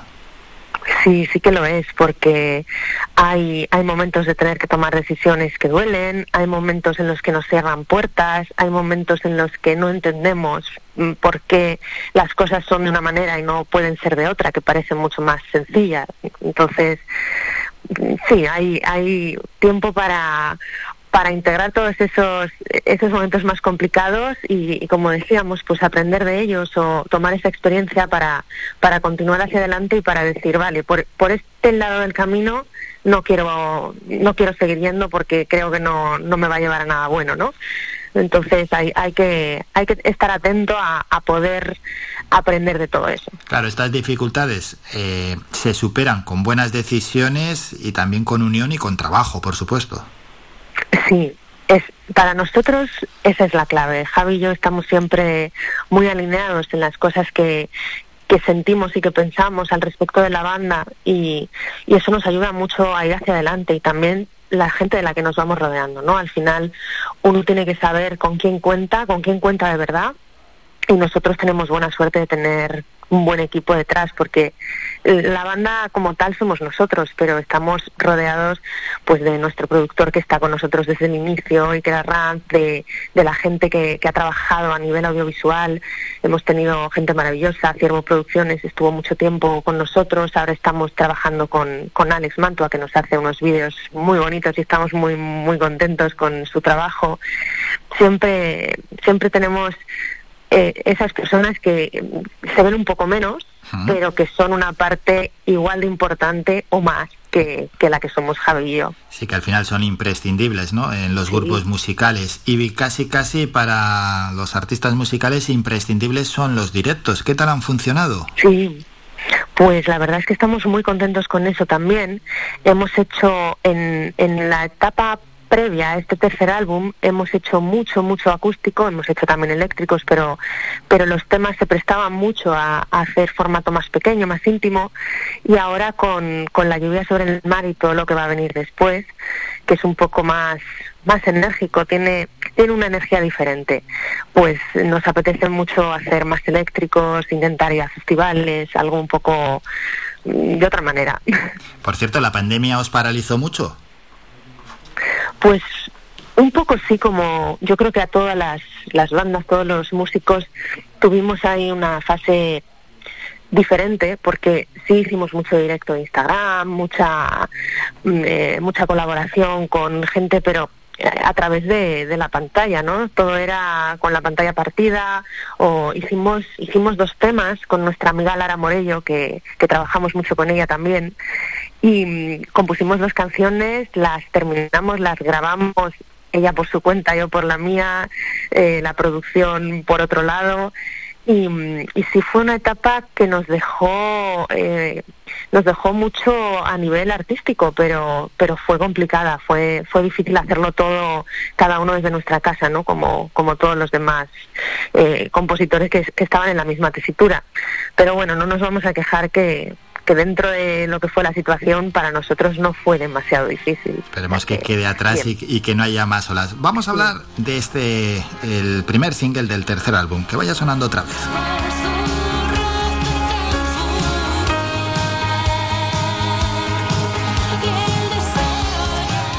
Rocío, ¿cómo se presenta la lluvia sobre el mar? Pues para nosotros es un tema muy especial porque es el nexo entre Luces, que es el disco del que venimos, y el que va a ser el tercer álbum. Eh, es, es un poco esa transición, tiene, tiene toques todavía muy de Luces, pero tiene ya cosas que adelantan lo que va a ser el, el nuevo disco. Y la temática de esta canción, el mensaje, el, el momento para nosotros era era ideal para que fuera el primer single porque es lo que es en lo que estamos ahora no estamos venimos de, de luces de, de algo con más color con más eh, como no más inocencia pero bueno en una etapa de maduración un poco anterior a esta no luces lo sacamos en 2015 con lo cual la composición pues fue en los meses previos a eso no y desde entonces ha pasado mucho tiempo han pasado siete años en los Sí, que sí, hemos sí. vivido lo que comentábamos, una pandemia, ahora todo lo que está ocurriendo en Europa, en el mundo, todo lo que nos pasa y esto es lo que se lo que vamos a traer en este tercer disco, nuestras reflexiones de a dónde nos ha llevado eh, la situación en la que estamos, ¿no? De pensar más en, en el valor que tiene el tiempo, en compartirlo con las personas que merecen la pena, que, que son nuestros apoyos, nuestro, nuestra gente. Todo esto es lo que, lo que inicia con la lluvia sobre el mar y, y va hacia los demás temas. Que bueno, pues es, es, un- es una gran idea para poder desarrollar eh, canciones, la temática de todo un álbum y de estas canciones. Un panorama musical que hoy funciona bastante diferente a décadas atrás si miramos. Mm, se lanzan pequeñas píldoras, estos singles. eh, claro, como todo a través, eh, tiene ese formato digital. lo que antes era plop, el álbum que caía, hoy por hoy eh, hay como esa inercia, ir todo el rato presentando canciones. Absolutamente, nosotros le hemos dado muchas vueltas a eso porque los dos primeros discos los sacamos, sacamos un single y luego ya uno o dos como mucho, luego ya el disco. Y, y además disco físico porque, además de, de digital por supuesto, pero disco físico porque nos gusta mucho, somos muy amantes, muy somos románticos con eso, ¿no? De, de poder tocar el papel y ver los agradecimientos y, y el diseño que, que el artista ha decidido poner ahí, ¿no? Y, y en este tercer disco hemos tenido, hemos meditado mucho acerca de, de cómo hacer y sí, sí vamos a hacer esta fórmula que, que dices de ir canción a canción, por lo menos con cuatro o cinco, que pensamos que sí que pueden ser singles, además de, de esta lluvia sobre el mar. Y, y después ya lanzaremos el disco completo, que bueno, creemos que, que es lo que mm, ahora pide el momento, creemos que va a funcionar así mejor y, y también, aunque luego lo saquemos en físico, cuando salga saldrá en digital y en físico, mm, casi, casi, casi seguro, pero creemos que, que también para quien lo escucha es un poco, no, no- si se lo das todo de golpe, es verdad que lo escucha y ya bueno, es como, ay, ya está, ya lo he escuchado, ¿no? Pero ir sacando una canción con su vídeo, explicarlo, que, que quien lo está recibiendo, lo, yo creo que lo integra como, le da un poco más de espacio. Más tiempo, ¿no? espacio, Para- esa es la clave, sí, sí, sí, sí, sí, más espacio. ¿Verdad? Yo, Sí. Eso es, yo creo que, que por eso funciona así mejor. Sí, sí, a veces escuchas el disco seguido, pum, pum, pum, pum, pum, pum, claro, y no te- es que no te da tiempo ni lo más mínimo a parar entre canción y canción. Claro, y Rocío, y una de las últimas cuestiones, el panorama audiovisual, esos vídeos también que acompañan a las canciones, vídeos que llevan mucho trabajo e incluso, a ver, que cuesta Sí. su dinero también hacer un vídeo, claro. Sí, llevan, llevan mucho, mucho trabajo y, y mucha ilusión, porque nosotros siempre hemos mimado mucho ese aspecto dentro de nuestras posibilidades, porque bueno, no tenemos una super eh, inversora detrás que nos avale y que nos permita hacer mm, cosas mucho más grandes de las que nos gustaría a día de hoy, ¿no? Pero siempre le hemos eh, puesto mucho trabajo a eso. Con los dos discos anteriores hemos hecho vídeos de los que estamos muy, muy satisfechos y, y que nos han gustado mucho. Siempre todo lo que hemos sacado es porque, porque eh, nos llenaba de verdad, ¿no? Y ahora estamos en, en los dos, eh, las dos canciones que os decíamos que hemos eh, publicado durante la pandemia. Llevan sus vídeos. Fueron vídeos un poco especiales porque había que grabarlos eh, separados. No estaba el productor audiovisual físicamente con, ni con Lara ni con nosotros, ¿no? Entonces fue difícil, pero nos hicieron, nos hizo Alex Mantua dos trabajos muy bonitos y él es el que se ha encargado también de hacer la, la producción de la lluvia sobre el mar. Y desde el día uno que nos sentamos con una libreta, bueno, dos libretas, la suya y la nuestra, y los bolis a empezar a, a pensar y a idear, fue un trabajo muy muy bonito este de la lluvia sobre el mar de, de ir escribiendo las ideas, qué mensaje queríamos, con qué personas queríamos contar, eh, cómo queríamos ir haciendo, en qué sitios, porque hay cuatro localizaciones diferentes en el vídeo, cuatro días de grabación, con lo que implica, ¿no? De eh, replicar el maquillaje y la peluquería de los dos últimos días míos, eh, pues eh, Débora, que es la, la chica que siempre me acompaña, pues le tocó repetirme todo igual, bueno, cosas que anécdotas, pero pero al final cuando vemos eh, miramos hacia atrás decimos, bueno, han sido muchos meses de preparación desde el día uno que tuvimos la idea hasta que la, la plasmamos en, en este vídeo, ¿no? Con esos cuatro sitios, con toda la gente que ha participado y, y estamos muy contentos porque nos, nos emociona verlo. Como hay tanta gente tan especial para nosotros delante y detrás de la cámara, nos, nos produce muchísima emoción, nos, nos da mucha alegría verlo. Que bueno, que tengáis esa emoción y con eso nos vamos a quedar y recordamos a los oyentes, bueno, es bien fácil encontrar un vídeo mismamente en YouTube, ponen Versilia y lo primero que les sale además es la lluvia sobre el mar y ahí pueden ver el videoclip oficial. Y Versilia es esta banda madrileña integrada por la persona con la que hemos hablado, Rocío Medina y por Javier González y hoy nos han presentado su primer single de su tercer álbum, La lluvia sobre el mar. Rocío, muchísimas gracias por estos minutos, que vaya todo bien, que además conocemos vuestros planes de futuro y seguro, nos los has contado, seguro que, que se van a cumplir y que la cosa va a ir verdaderamente bien. Muchísimas gracias, Rocío, un saludo. Muchísimas gracias a vosotros. Un abrazo grande. Faikan, red de emisoras. Somos gente, somos radio. Dejamos al artista musical del día hoy aquí en las mañanas de Faikán. Mañana a las 11 y 5 nos va a acompañar el timplista Germán López. Nos vamos a publicidad y volvemos con otro boletín informativo.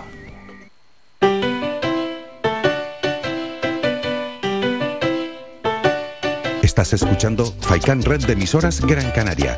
Sintonízanos en Las Palmas 91.4. Faikan Red de Emisoras. Somos gente, somos radio.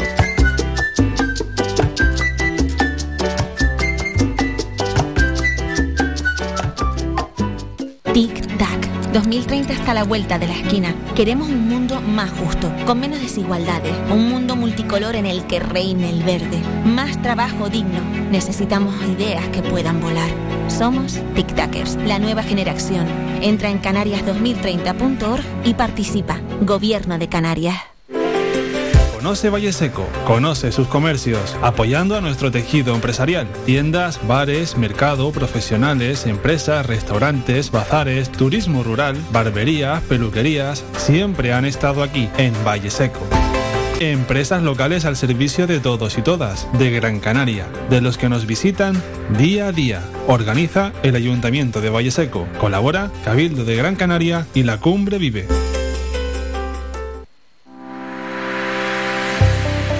Descarga gratis nuestra app oficial Faikan Red de Emisoras y escúchanos en directo, además de todos nuestros programas en repetición, imágenes, vídeos y noticias.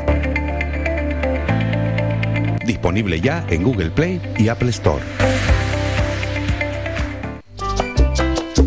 Puedes escuchar Faikan Red de emisoras en las siguientes frecuencias. La Aldea 105.9, Agaete 99.9, Galdar 106.5, Terror 96.7, Telde 99.4, San Mateo 103.4, Tunte 100.4, Mogán 104.2, Artenara 95.2, Las Palmas 91.4, Maspalomas 94.5, Arrecife 91.6, Puerto del Rosario 102.0, además de nuestra página web www.radiofaikan.com y app oficial Faikan Red de Emisoras. Somos gente, somos radio.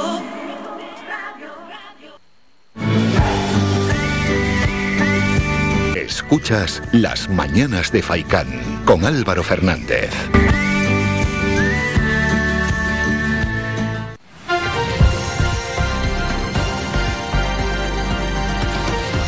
Noticias.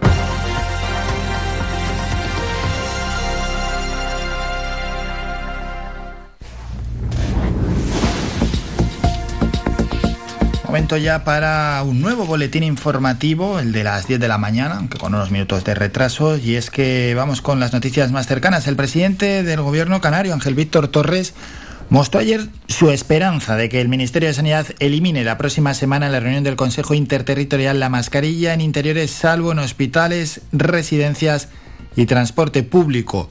En respuesta a una pregunta de Nueva Canarias en la sesión de control, dijo ayer que se va caminando hacia la normalidad tan añorada en paralelo a los buenos datos económicos y confía en que esta desescalada parece que va a ser la definitiva, aseguró Torres. Indicó también que Canarias siempre respeta la estrategia de los consejos interterritoriales como el hecho de vacunar primero a los sectores vulnerables para salvar vidas antes que la economía y espera Torres que no haya que levantar la suspensión de las restricciones a la pandemia porque, ha dicho, siempre que ha habido avances económicos llegaba una nueva ola. Vamos con las noticias de nuestros municipios. Empezamos en Las Palmas de Gran Canaria, donde la Concejalía de Igualdad y Diversidad del Ayuntamiento ha puesto en marcha Semillas. Es un proyecto destinado a visibilizar y fomentar la igualdad de género en el ámbito de la educación, llegando al alumnado, profesorado y familias de una veintena de centros de primaria del municipio. La concejala del área, Mari Carmen Reyes, asistió ayer a la puesta en marcha de este proyecto en el CEIPAL Carabaneras de la capital. Con este proyecto pretendemos eh, fomentar la igualdad desde distintas temáticas, como la integración del lenguaje inclusivo, la detección del, del sexismo, aprender a convivir en valores de igualdad, reconocer y enseñar el papel de las mujeres en la historia o romper con los roles y estereotipos de género. Los contenidos se impartirán de forma presencial y online mediante talleres de forma dinámica y participativa y basándose en las experiencias personales del alumnado todas aquellas veces que sea posible. Las Palmas de Gran Canaria ha cerrado el mes de marzo con la recuperación de 9.689 empleos con respecto al mismo mes de 2021, un incremento de casi el 20% en relación con el mes de febrero de 2022. Han salido del paro 174 personas, es un incremento del empleo de solo el 0,44%. El concejal de Empleo, Turismo y Desarrollo Local del Consistorio Capitalino, Pedro Quevedo. Una tendencia que ya eh, el municipio venía manifestando desde los primeros datos, básicamente en los inicios de la recuperación de la pandemia, y que demuestran que este municipio tiene la potencialidad para recuperar eh, su actividad económica previa a los datos de la pandemia y también eh, incluso de mejorar los datos de paro y de creación de empleo previos a la pandemia. El mercado laboral entre las personas menores de 25 años de edad, un grupo en el que el empleo sube casi un 35% con respecto al mes de marzo de 2021 y un 0,44% con respecto al mes pasado.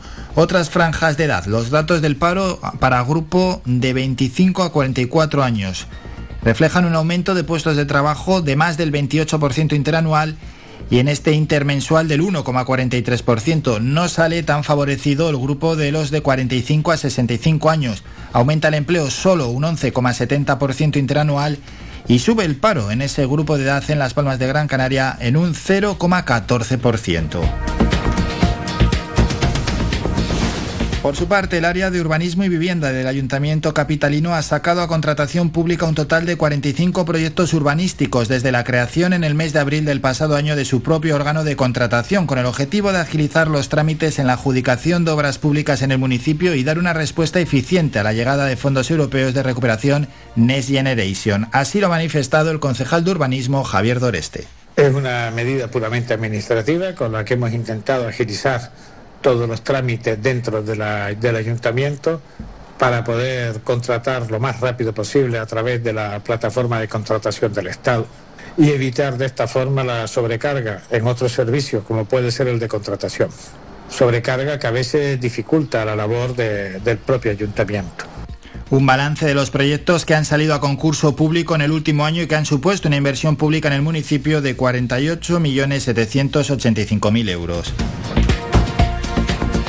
Terminamos en Arucas. El próximo mes de mayo el municipio de Arucas contará con una feria con capacidad para 20 artistas en las categorías de escultura, pintura, maquillaje corporal, tatuajes y diseño gráfico. Dicha feria se incluirá dentro de un programa amplio de eventos para la conmemoración de la celebración del Día Internacional de los Museos que se celebra el próximo 18 de mayo cuyo contenido se desvelará próximamente. Terminamos con la información más cercana. Regresamos a las 11 con un nuevo boletín informativo. Faikan, red de emisoras. Somos gente. Somos radio.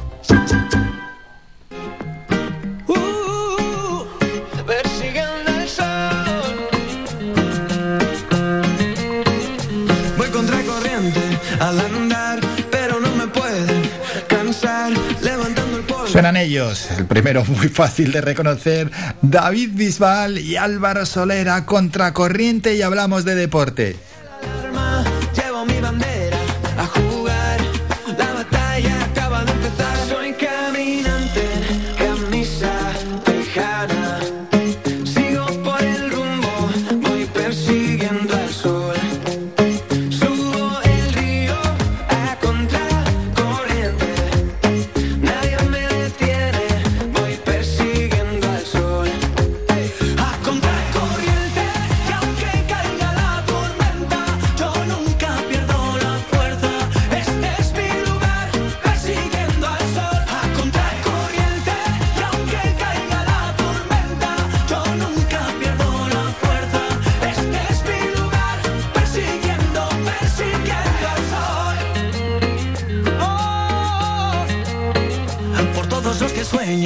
Triunfar, echando el miedo pa' afuera por todos los que buscan su lugar.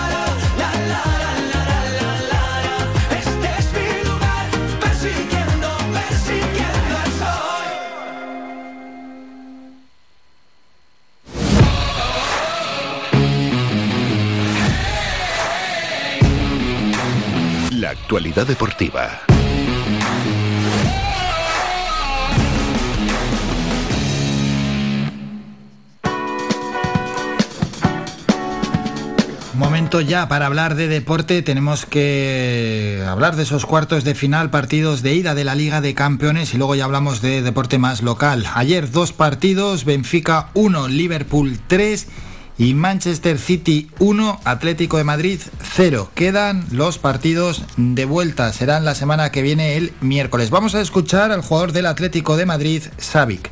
Con este proyecto pretendemos No, no. eh, fomentar Esta es una mujer, es la concejala. perdido, pero ellos nos han puesto a defender un, poco más abajo de que queríamos noso- nosotros porque eh, juegan bien, controlan bien el balón, ellos no han creado tantas ocasiones claras y al final somos vivos todavía porque faltan 90 minutos por jugar en nuestro estadio y estoy seguro que la podemos hacer mucho mejor. Este equipo no se rinde nunca porque somos vivos, 1-0 no es un resultado tan, tan grave y estoy seguro que será un partido diferente frente de nuestra afición, cerca de 70.000 personas que van a ser eh, un ambiente, estoy seguro, muy muy complicado para ellos también. Y hoy quedan los otros dos partidos de los cuartos de final de esta Liga de Campeones, partidos de ida y además con dos equipos españoles. A las 8 de la tarde, Villarreal, Bayern de Múnich y a esa misma hora en Stamford Bridge, Chelsea, Real Madrid. Vaya dos rivales para los españoles. Vamos a escuchar al portero del, del Real Madrid, Thibaut Courtois.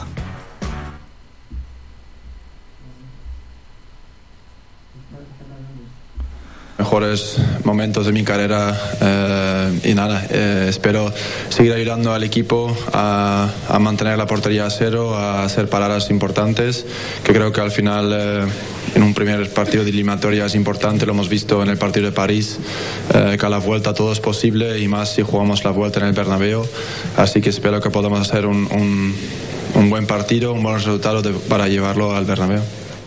Bueno, dejamos ya la Liga de Campeones. A ver, mañana analizaremos los partidos del Villarreal y del Real Madrid. Hoy hay que anunciar también que mañana será a las 8 de la tarde cuando llegue la Europa League y el partido del Barça, ya que al Sevilla y al Betis los eliminaron. Mañana a las 8 de la tarde en Alemania, Eintracht de Frankfurt, Fútbol Club Barcelona. Dejamos el fútbol, vamos a hablar de baloncesto y de nuestro partido del Club Baloncesto Gran Canaria. Antes, eso sí, dejamos resultados con la Eurocup en la competición en la que estamos inmersos. Bursapor 86, Budonox 89, Burg 68, Virtus de Bolonia 90, Valencia Basket 103, Ulm 71. Y en la Champions League, partidos con equipos españoles, ese Manresa 86, Unicaja 63. Lo dicho, que hoy jugamos y el Club Baloncesto Gran Canaria lo va a hacer desde las 8 de la tarde en casa frente al Reyer Venecia. Víctor García, técnico del equipo claretiano, atendió a los medios en la previa del último partido de la fase de grupos del Eurocup y habló de toda esta vorágine de partidos en las que está inmerso el, equipo Gran Canario. Sí, la verdad es que no tenemos mucho tiempo para pararnos a hacer cuentas. Eh, seguimos en esta vorágine de, muchísimos partidos. Bueno, como, todos saben, de las últimas tres semanas, de los últimos 21 días, hemos estado 15 días fuera de casa, jugando muchos partidos y ahora, bueno, iniciamos el mes de abril, pues quizás con un poco menos de partidos en, en número, en volumen, pero probablemente con, con mucha mayor importancia en esos partidos, porque bueno, somos conscientes de que de que ahora se decide todo, la Eurocup, o sea, pues nos queda este partido de, de mañana contra Venecia y a partir de ahí ya saben que todos los partidos son a, a partido único, eliminatoria, el que pierde, bueno, pues está eliminado y sabemos que también en Liga CB, pues después de este partido contra Venecia tenemos, bueno, tres partidos básicos, eh, Murcia en casa contra en casa contra Andorra y contra Bilbao, que bueno, ya quedan muy pocos partidos, quedan únicamente ocho partidos de Liga CB. El equipo no se juega absolutamente nada, es primer clasificado del grupo B por delante del Valencia Basket o del Virtus de Bolonia.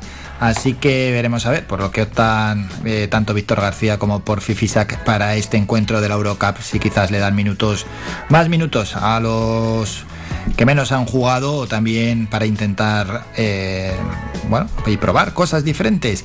Para eso también están estos partidos. Recordamos que hay más encuentros, aparte del nuestro a las 8 de la tarde, a las 5 y media Prometeas Cedevita Olimpia, a las 6 menos cuarto Slack Black frente al Morabanca Andorra, a las 6 Tour Telecom frente a Hamburgo, a las 7 Trento Partizan y a las 7 y media Levalois Lecabelis. Y hoy a las 7 y media en la Champions League juega el Lenovo Tenerife en casa, se va a medir desde las 7 y media de la tarde al Tofas. Y no nos vamos a ir sin recordar el apunte que tenemos para hoy de, balonmano juega el Rocasa a las siete y media, lo hace aquí en Telde frente al Elche. Ese partido frente al equipo ilicitano, un Rocasa que es cuarto clasificado y el Elche que es sexto. Por tanto, bastante eh, igual va a estar este partido. Esperemos que el equipo de Telde pueda conseguir la victoria en liga frente al Elche, que como hemos dicho es sexto clasificado. Y nos toca dejar apuntes de deporte más cercanos incluso. Y es que la semana pasada se celebró en el Hotel Lopezán Costa Meloneras una rueda de prensa de la presentación de la octava edición del torneo de fútbol base Maspalomas Cup, que se va a disputar del 24 al 29 de junio en el sur de Gran Canaria. Dicho acto estuvo presidido por la alcaldesa de San Bartolomé de Tirajana, Concepción Narváez, estuvo también el concejal de deporte de Deportes Samuel Enríquez, el seleccionador de la Federación Interinsular de Fútbol Guaire Betancor y también el director del torneo Carlos Dávila. Vamos a escuchar al director del torneo. Y bueno, el, el sentir no tiene palabras porque la verdad que después de dos años eh, hemos cogido esto con una ilusión tremenda y una ganas que, vamos que, que, se refleja en la cara de, de, mis compañeros que han estado estas dos semanas eh, casi sin dormir en, en, algunos de los casos para preparar precisamente eh, la apertura de las inscripciones y tener esta, esta rueda de prensa. Ayer lo estábamos hablando y estamos bastante, aparte de contentos, sorprendidos eh, por el, buen hacer de, los clubes, de, casi tenemos prácticamente cerradas todas las inscripciones. Eh, ahora estábamos hablando aquí con, Samuel, eh, buscando la manera de, ampliar la, las plazas para, esta edición porque se ve que ya no solo los equipos de aquí, sino de las islas, eh, se han volcado con el, con el evento y creo que vamos a tener, mm, si Dios quiere, una de las mejores más Palomas Cup que hemos tenido en estos últimos años. Hemos escuchado a Carlos Dávila, la alcaldesa Concepción Narváez aseguró que a finales de junio volveremos a convertirnos en el mitin deportivo más grande de las Islas Canarias, que, que ya son ocho años trabajando junto a la organización. El concejal deporte Samuel Enríquez aseguró que es uno de los grandes objetivos en materia deportiva es potenciar y fomentar el fútbol base. Sin duda este torneo es la mejor forma para ello y el seleccionador de la Federación Interinsular de Fútbol, Guaire Betancor, dijo lo siguiente, lo escuchamos. Es un torneo muy enriquecedor para, para los seleccionadores, ¿no? Tanto para mí que estoy con los infantiles y cadetes como para los que llevan la Levin, de, de ver este tipo de torneos que que bueno, que creo que llega hasta cadetes y, bueno, ahí es, un punto donde, donde hacer un seguimiento a los chiquillos y, por mi parte te digo que nos viene, siga yo no con la federación, es enriquecedor porque ves, una cantidad de talento ahí que bueno, que viene bien para, para el seguimiento de los niños.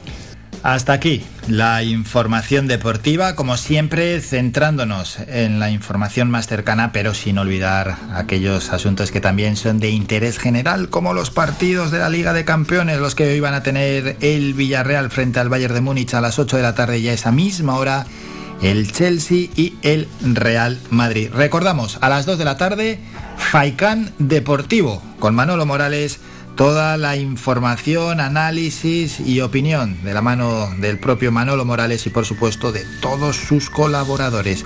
Hacemos un descanso y vamos a continuar con el programa. Tenemos que hablar de empleo, de emprendimiento.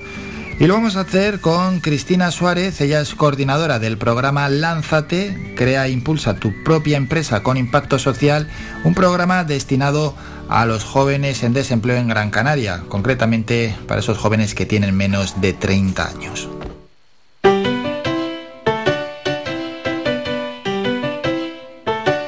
Estás escuchando Faikan Red de emisoras Gran Canaria. Sintonízanos en Las Palmas 91.4. Faikan Red de emisoras. Somos gente, somos radio.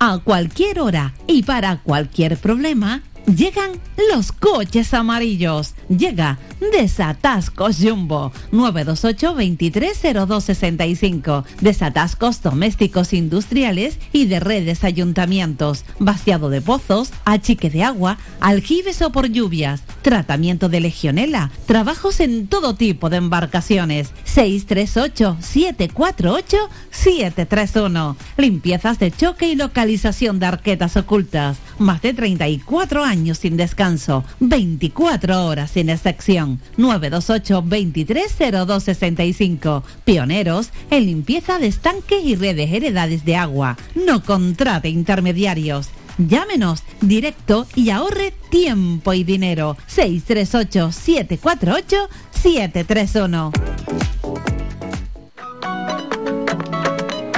748 731. La caja fría siempre en tu hogar. Los mejores precios en congelado. Te esperamos esta Semana Santa con nuestro pescado salado y nuestras grandes ofertas. Nos encontrarás en Las Palmas de Gran Canaria, en la urbanización Divina Pastora. Teléfono 928 36 43 25 y en Telde en el Polígono Industrial El Goro. Teléfono 928 70 00 77. Recuerda, los mejores congelados al mejor precio los encontrarás en la caja fría.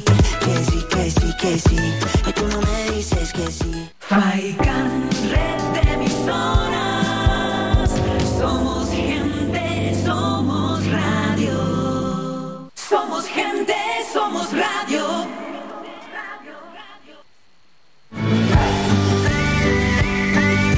Escuchas Las Mañanas de Faicán con Álvaro Fernández.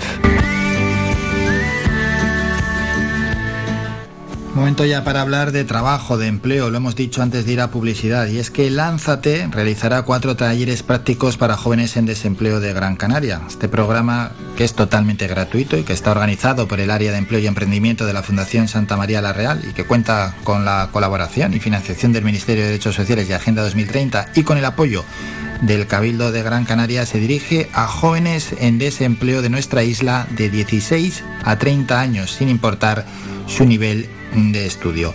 Para hablar de este asunto estamos con la coordinadora del programa, Cristina Suárez. Cristina, buenos días.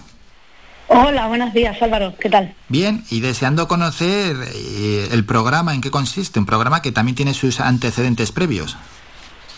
Sí, efectivamente, esta es la tercera edición que realizamos del programa Lánzate, eh, con la novedad de que este año se dirige a jóvenes entre 16 y, y 30 años de, de edad de cualquier nivel de estudios y, bueno, eh, eh, de, en situación de desempleo. Bueno, se dirige a los jóvenes, a ese grupo de edad donde el desempleo, por cierto, es bastante alto. Efectivamente. De hecho, bueno, se plantea el, la- el emprendimiento como una forma también de, de darle solución a esa situación de desempleo, no solo eh, eh, realizando o sea, una actividad por cuenta ajena en la contratación de una empresa, sino que la posibilidad de emprender y, digamos, ser tu propio jefe o jefa y tener tu, tu proyecto de, de emprendimiento. Incluso, bueno, contratar a otros jóvenes que estén en situación de desempleo, sí. Bueno, o unirse también a otros jóvenes, claro que sí. El emprendimiento que, que no es fácil y que, por supuesto, hay que estar, antes de nada, bien asesorado. Sí, efectivamente, el proceso de, de emprender es, es complejo, lleva, lleva un proceso con diferentes etapas y lo que tratamos desde el programa es realizar ese acompañamiento y bueno, revisar esa, ese diseño de las ideas, eh, la validación y, y poder acompañar en el proceso para ver si es viable o no y acompañar en, en el emprendimiento a las personas que estén interesadas en realizarlo. Ahora hablamos de las metodologías y de lo que se va a enseñar. Lo de, qué importante, Cristina, lo de si es viable o no, porque muchas veces a la hora de realizar una acción, en este caso de emprender, uno en su cabeza tiene, no, no, esto es muy viable, yo voy hacia adelante con ello. Desde fuera, bueno, a veces no parece tan viable esa idea y luego los expertos son los que pueden poner un poquito de luz, si es viable o no es viable hay que, hay que, hay que asegurarse bien y hay que asesorarse bien en esa viabilidad porque vemos que muchas ideas fracasan. Sí, efectivamente. Eh, muchas ideas fracasan y, y, bueno, lo interesante es poder contar con, la, con las competencias eh, para saber cómo funcionan los procesos de emprendimiento y bueno, nosotros como decía eh, introducimos diferentes metodologías, metodologías ágiles como el design thinking o el lean startup, tanto para lo que es el diseño de la idea como la validación de, de la misma, ¿no? la validación de esas ideas de negocio. Vamos a explicar eso porque la mitad de los oyentes se han quedado como estaban. Design, design thinking, ¿qué es concretamente? Sí, Design Thinking está, bueno, es una de las metodologías ágiles que existen y es la que utilizamos para lo que es el diseño de el diseño de la idea de negocio en sí. El diseño de la idea de negocio. Claro, eh, eh, o perfilar esa idea, ¿no? Que el propio emprendedor os puede traer. Efectivamente, perfilar esa idea, eh, digamos, de, de alguna manera eh, hacer ese trabajo de- de- del diseño de, digamos, del cliente, eh, hacer esa empatía con el, ese mapa de empatía con nuestro posible cliente eh, y todo ese trabajo, que, digamos, de esa parte inicial del proceso, una vez que una persona eh, descubre que, bueno, se le ocurre una idea de- de emprender. Pero eso cómo se hace, cómo se trabaja, qué pautas se da al emprendedor dentro del design thinking. Bueno, lo hacemos con diferentes dinámicas grupales porque como los talleres se hacen de forma grupal, la idea es que los participantes puedan, a través de esas dinámicas grupales, eh, ir generando esas ideas eh, que además eh, de una forma colaborativa con el resto de compañeros les ayude de, de- de una forma creativa eh, sacar la, la idea de, de negocio, ¿no? Y por otra parte, lo que has comentado es el Lean Startup o Lean Canvas, ¿esto en qué consiste? Sí, igualmente el Lean Startup lo utilizaríamos más en la siguiente fase a la hora de la validación de- del proyecto. Eh, igual, pues valorarlo tanto a nivel de el problema que hemos diseñado con, eh, con el cliente que hemos pensado que tiene ese problema y después también pues hacer ese encaje incluso del producto mercado y ver si, si es válida o no nuestra idea pasarla también a ese producto mínimo viable de bueno mm, para darle esa validación incluso eh, sacándolo al, al mercado como prueba no como prueba y seguir mida- midiendo si nuestra idea mm, es reconocida o no ya directamente con las personas que pensamos que van a ser nuestros posibles clientes Ya, ya, ya, ya, esa, esa pequeña prueba, ¿verdad? Antes de lanzarte a lo que sería el desarrollo definitivo de la idea. Y eh, al final, a la- a la hora de realizar estos talleres, claro, lógicamente desde Santa María, desde la Fundación Santa María la Real, hay que estar mm, pues muy al día. Es que esto cambia muy rápido y sobre todo por, por la tecnología. Sí, efectivamente, es otra de las, de las áreas que bueno que se intenta eh, trabajar, ver mm, algunas herramientas digitales o de comunicación que ayuden también en ese proceso de, de emprendimiento, ¿no? aunque sea de una manera eh, de pequeñas indicaciones, ¿no? orientación para, para ese uso de herramientas. Y el aspecto de emprendimiento social, esto se refiere, imagino, a impacto social, impacto, impacto que pueda tener, no sé, en las personas, en el medio ambiente. Sí, efectivamente, dentro de la idea emprendedora, eh, tratar de, ver eh, qué impacto eh, está generando ese proyecto que tenemos en mente, eh, ya sea a nivel social, por algún colectivo al que afecte directamente de una forma positiva, o ya sea de forma, o sea, a nivel medioambiental. Con nuestro entorno. ¿Dónde y cómo se pueden apuntar los gran canarios entre 16 y 30 años que estén en desempleo para poder eh, favorecerse de estos talleres prácticos? Mm, Pues se pueden apuntar a través de nuestra página web de- del área de empleo y emprendimiento de Fundación Santa María la Real. Eh, ahí encontrarán el cuestionario de inscripción, los talleres eh, que tienen una duración de ocho horas, que se distribuyen en dos días, en dos sesiones, eh, están programados para el 18 y 19 de abril, el 16 y 17 de mayo, el 6 y 7 de junio y el 4 y 5 de julio.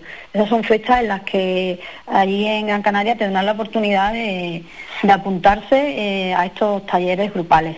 Bueno, bien espaciado en el tiempo, así que, que la oferta es, Sí. es grande y yo creo que, que se van a poder beneficiar. Al mismo tiempo, el programa también cuenta con unos ciclos de webinars que son como unas pildoritas formativas de, de una hora. En este caso, en lugar de ser de en horario de mañana como son los talleres, los webinars son en horario de tarde y justo este jueves, mañana mismo, tenemos un webinar sobre esa creación del modelo de negocio con, con Canvas y mm, al que también se pueden apuntar, también forma parte de- del programa. Por un lado están los talleres y por otro están los- esos webinars que son pildoritas más cortitas de una hora. Qué bueno, eso es ya para mañana y para el día 21 de abril, herramientas digitales y de comunicación para emprender, ¿verdad? Efectivamente, el 28 de abril, disculpa. Ah, 28. Sí, Mañana 7 de abril, sí, el 28 de abril. Vale, vale, que tenía ya apuntado 21, 28 de abril, herramientas digitales y de comunicación para emprender. Y dentro de los talleres eh, habrá eventos de demostración, lo que habéis calificado como un demo day. Eh, Efectivamente, a final de, bueno, de- posterior al verano, por, por octubre, eh, tendremos lo- los Demos Day, que serían esos, esos eventos de demostración en que las personas participantes que han, que han ido eh, pasando por el programa a lo largo de estos meses podrán presentar sus proyectos y así de esa manera, bueno, pues apoyar y dar visibilidad a esas ideas de emprendimiento que, que han surgido a lo largo de- del programa de estos jóvenes. Bueno, hemos lanzado el mensaje, los oyentes ya lo conocen y los que se quieran beneficiar es bien fácil, santamarialareal.org. Entran en la página y ya con mayor tranquilidad se pueden informar aún más en profundidad de este asunto que hemos tratado con la coordinadora del programa Lánzate, con Cristina Suárez. Cristina, muchísimas gracias por estos minutos. Muchas gracias, que vaya todo bien. Muchísimas gracias Álvaro, un saludo. Visita nuestra página web www.radiofaikan.com y descubre las últimas noticias, entrevistas y novedades de nuestros programas, así como volver a escuchar tus programas favoritos en repetición. www.radiofaikan.com Hemos intentado aportar nuestro pequeño granito de arena, aunque sea durante unos minutos, para ver si esos jóvenes que están en desempleo pueden, les puede servir esta idea, estos programas que nos trae Santa María la Real, esa fundación que cuenta también, entre otros, con el apoyo del Cabildo de Gran Canaria. Habrá que escuchar, yo creo, un temita musical porque hay que ir preparando las cámaras para luego hablar con Miguel Rodríguez en los eSport en la onda. Vamos a hablar, bueno, un poquito de todo, pero también del momento actual de las competiciones de eSport. Es el momento de los miércoles donde hablamos de eSport, de videojuegos, algo totalmente diferente. Y a las 11 y 5 llegará nuestra psicóloga Soraya Puerma, que charlaremos, porque va a ser una charla muy distendida, de, bueno, que ella pone el lado científico sobre el tema cómo pasar de la violencia a la ira. Y se va y vamos a poner el caso concreto de los Oscars, donde Will Smith le pegó ese tortazo al humorista Chris Rock, pero no hubo solo ese acontecimiento violento, ¿eh? Ojo, que si analizamos la situación hay más violencia, porque también hay violencia de Chris Rock hacia la propia pareja. Violencia también del propio Will Smith, no solo el tortazo, cuando ella se puso allí a insultar estando sentado. Hay que analizar todo esto. Lo haremos a las 11 y 5 con Soraya Puerma. Ahora lo que nos toca es escuchar este tema musical que tenemos preparado.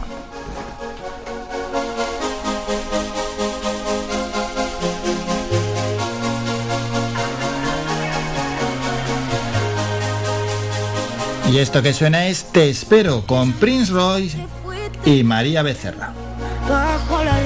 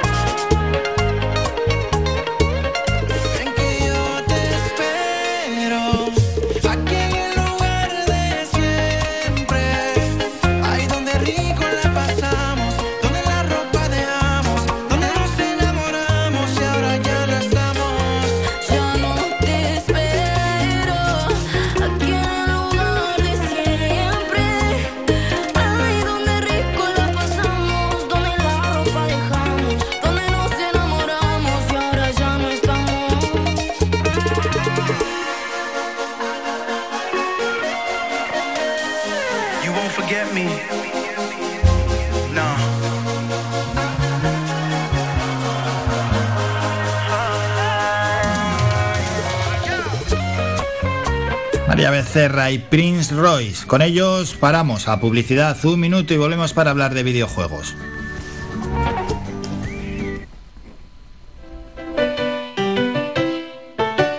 Estás escuchando Faikan Red de emisoras Gran Canaria. Sintonízanos en Las Palmas 91.4. Faikan Red de emisoras. Somos gente. Somos radio.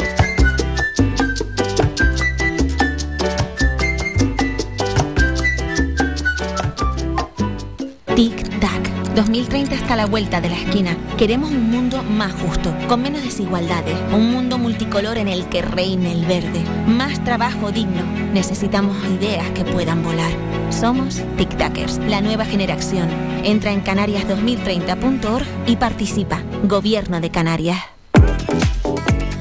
A cualquier hora y para cualquier problema, llegan los coches amarillos. Llega Desatascos Jumbo 928 230265. Desatascos domésticos industriales y de redes ayuntamientos. Vaciado de pozos, achique de agua, aljibes o por lluvias. Tratamiento de legionela. Trabajos en todo tipo de embarcaciones. 638 748 731. Limpiezas de choque y localización de arquetas ocultas. Más de 34 años sin descanso. 24 horas sin excepción. 928 230265. Pioneros en limpieza de estanques y redes heredades de agua. No contrate intermediarios. Llámenos directo y ahorre tiempo y dinero. 638 748 731. Ven al Guachinche en Agüimes. Disfruta de la terraza más grande del este de Gran Canaria, abierto de miércoles a domingo. El Guachinche en Agüimes, junto a la piscina municipal. Si aún no has probado nuestro bichillo lagunero, no tienes perdón de Dios. Especialistas en gastronomía antigua canaria. Ven al Guachinche a conocer el patrimonio canario a través de las recetas de Doña Luisa. Costillas con piña, papas negras, atún de romería y muchas deliciosas recetas más. Teléfonos para reservas 626 20 18 72. Recuerda, ahora el Guachincha en Agüimes, junto a la piscina municipal. Disfruta de lo nuestro. Somos gente, somos radio.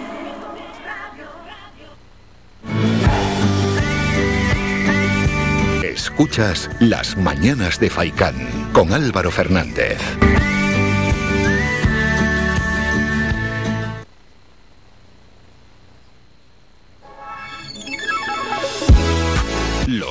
Los esports en la onda.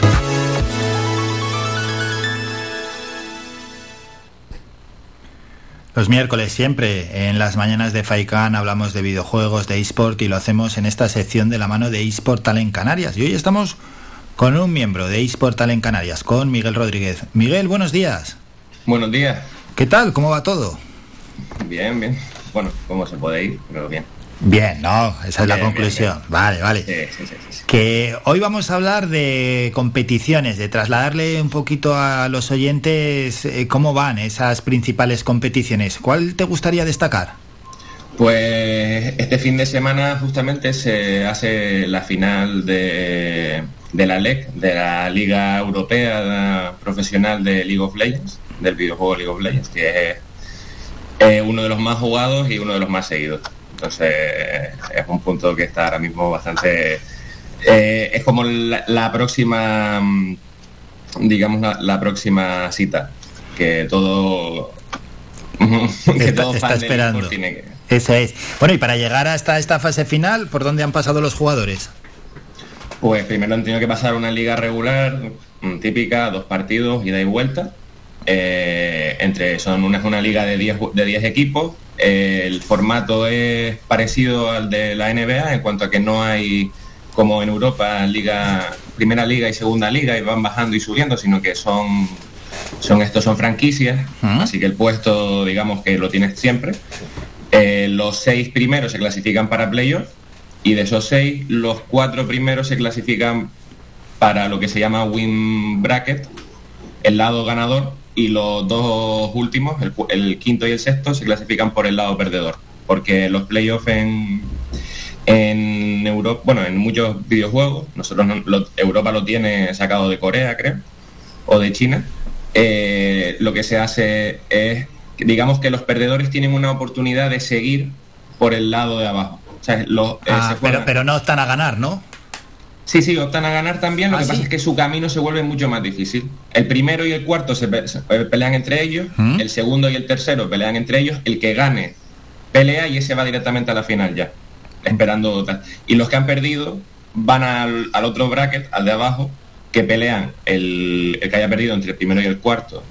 Pelea contra el que haya ganado entre el quinto y el sexto. Y así van hasta que han pasado por todos y ya se elige al segundo finalista. Es un poco raro, pero digamos que, entre comillas, se hace para que eh, ten- los, los equipos que hayan quedado por encima en la liga regular tengan más oportunidades de llegar a la final. O sea, es que Claro, ese premio, eso es, eso es. Ese- esa especie de premio ya, claro, es que te tiene que favorecer en algún sentido. Que sentido, que- claro, claro, exactamente. que hayas quedado primero, eso es. Bueno, ¿y qué equipos son estos equipos que los hemos llegado a denominar como franquicias, poniendo el buen ejemplo, ¿no? De la NBA.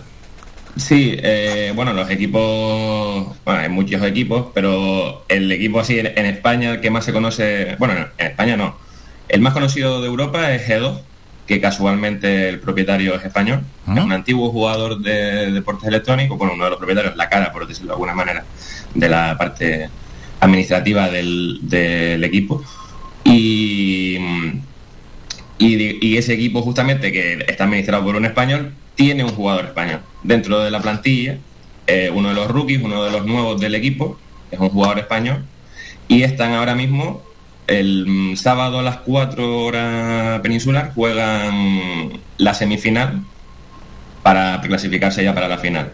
Han pasado, estaban en la parte ganadora, perdieron, fueron por la parte de abajo, fueron ganando los partidos que tenían que ganar y ya están en las semifinales, a ver si el sábado ganan, van a la final. Y esto clasifica para lo que se llama MSI, que es un, un torneo internacional, pero distinto al mundial. Es que hay dos. Ah, vale, vale, vale. Ahora hablamos también de eso. Y los otros equipos de, así a grosso modo, tampoco hace Vale, falta los ir vale, especificando bueno, mucho eh, lo- de dónde los son, alguno que quieras destacar también.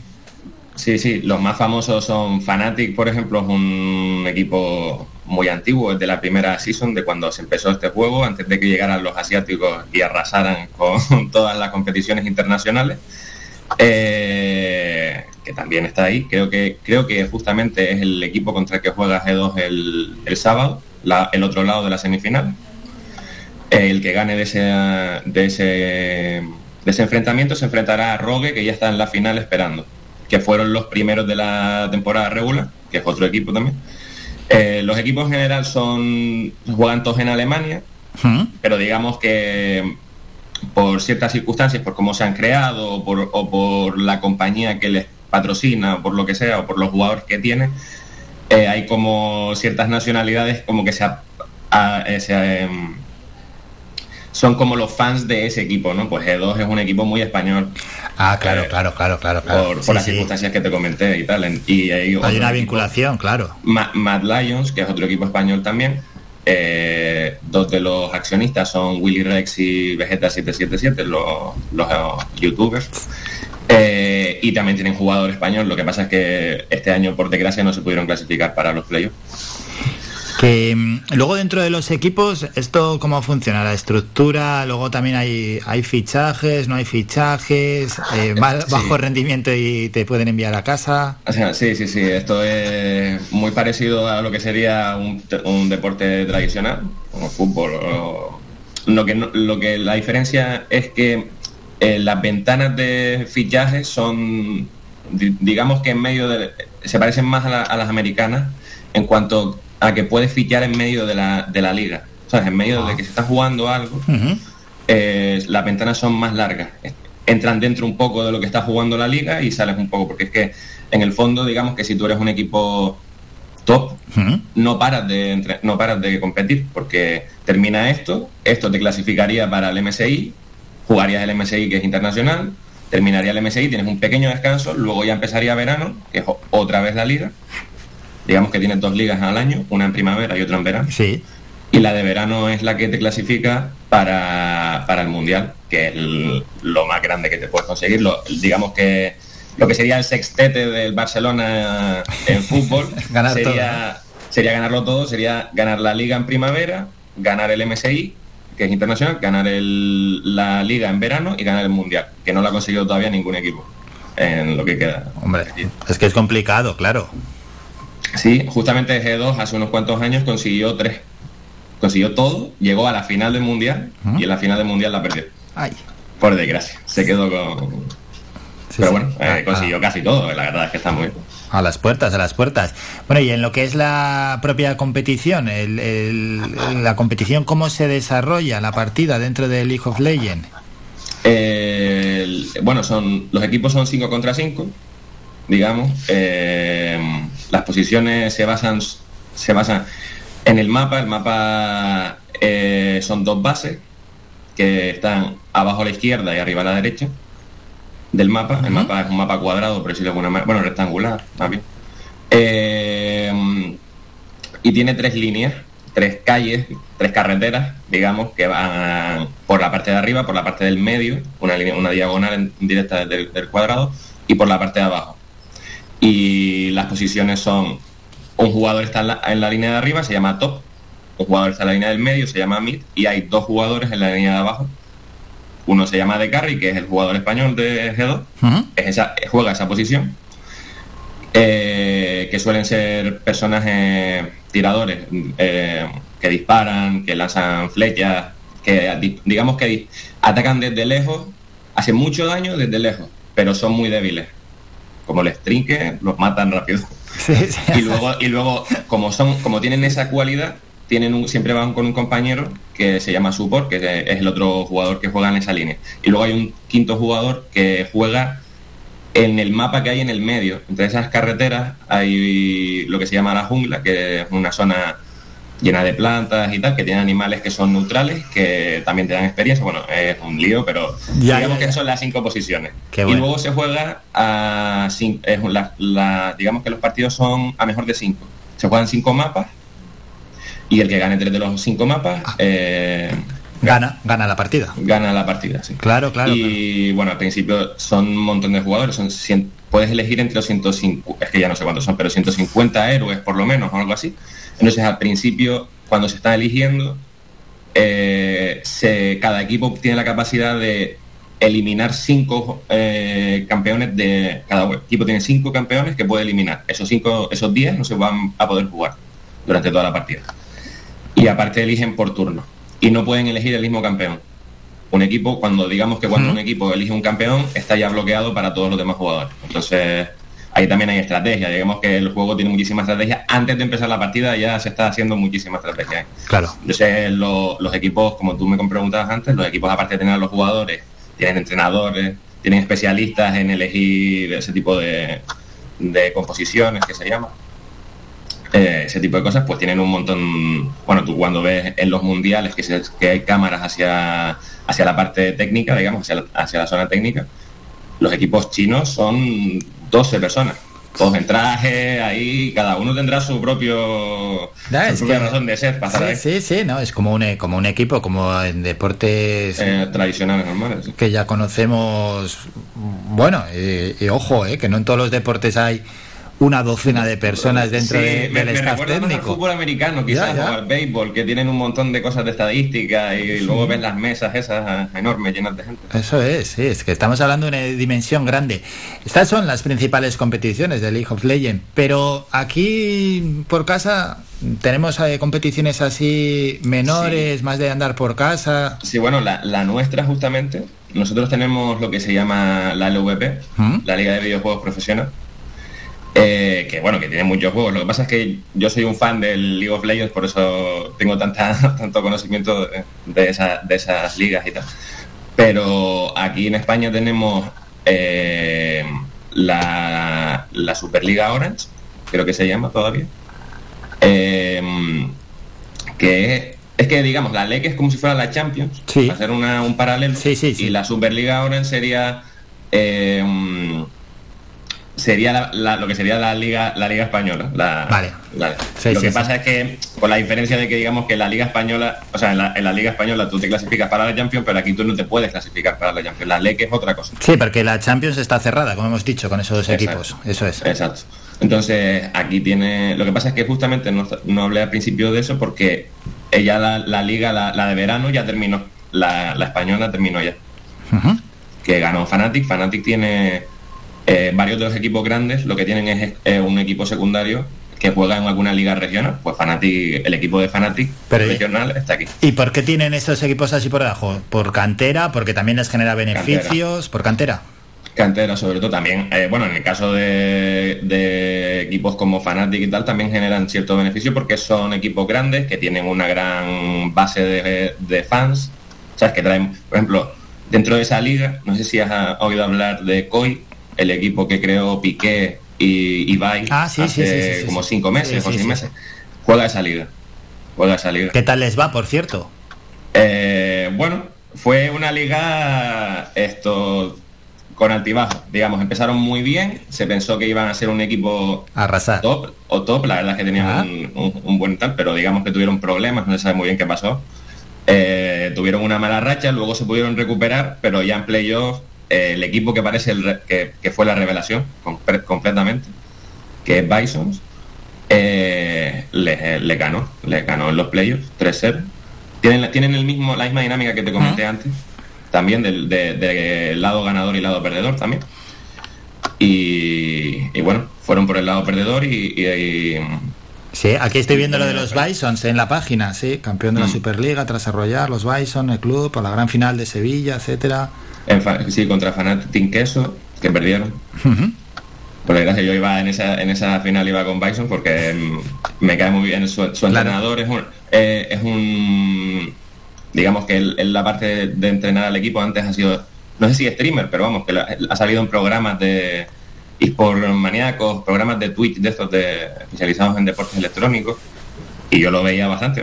Tío que me parecía que, que- que sabía mucho del juego y ahora es entrenador y, y claramente porque digamos lo que te comenté al principio de, los, de eligiendo campeones él es un, un pequeño genio de eso.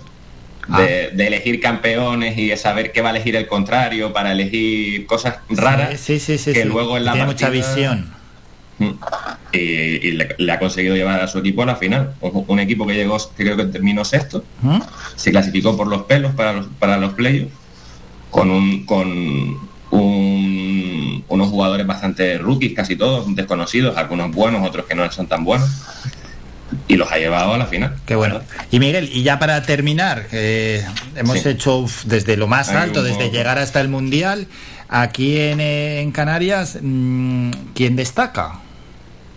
Pues la verdad es que ahora mismo nuestra figura más grande de- dentro de, por lo menos del League of Legends, eh, ha pasado al rol de entrenador, fue jugador. Vaya. Y, y ya pasó, digamos que el- en el deporte electrónico, eh, bueno, ¿Y hay alguno que, que asome un poco la cabeza, que digas este quizás a futuro? Es que esto tampoco es fácil, claro. Claro, no conozco exactamente, digamos que yo tengo un problema y es que no conozco todos los nombres de los jugadores de la liga española, que es donde más jugadores españoles se encuentran, porque no, pero nuestra liga es una liga muy potente dentro de Europa, entonces tenemos muchos jugadores extranjeros que también están aquí jugando. Eh, Coy, por ejemplo, tres de los jugadores, creo, dos, mínimo dos seguros, eh, son extranjeros, uno francés, el otro es danés, creo, o bueno, no me acuerdo. Sí, sí, sí. Bueno, pues con Miguel Rodríguez, aquí hablando de las competiciones de League of Legends. Miguel, como siempre, ha sido un enorme placer charlar unos minutos, trasladárselo a los oyentes y todos los miércoles hablamos con gente de eSportal en Canarias, en este caso Miguel también es miembro y un placer también eh, mostrarle a los oyentes todo el universo que hay detrás de los videojuegos, de los eSports, que es enorme, que es grandísimo y que cada vez tiene mayor dimensión. Miguel, gracias por estos minutos, un saludo. Muchas gracias, un saludo.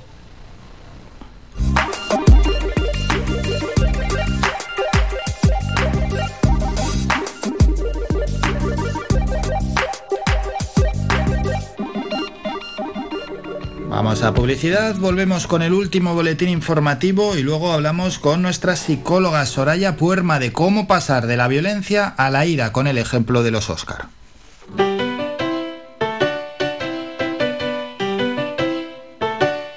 Estás escuchando Faikan Red de emisoras Gran Canaria. Sintonízanos en Las Palmas 91.4. Faikan Red de emisoras. Somos gente. Somos radio.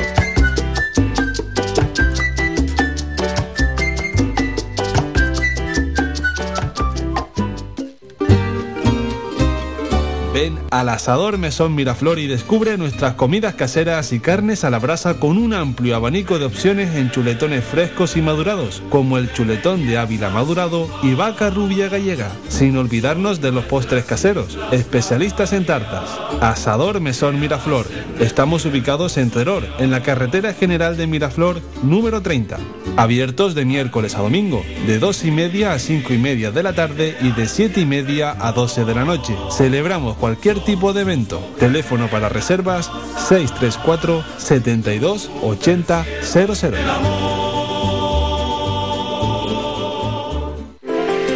Conoce Valle Seco, conoce sus comercios, apoyando a nuestro tejido empresarial. Tiendas, bares, mercado, profesionales, empresas, restaurantes, bazares, turismo rural, barberías, peluquerías, siempre han estado aquí, en Valle Seco.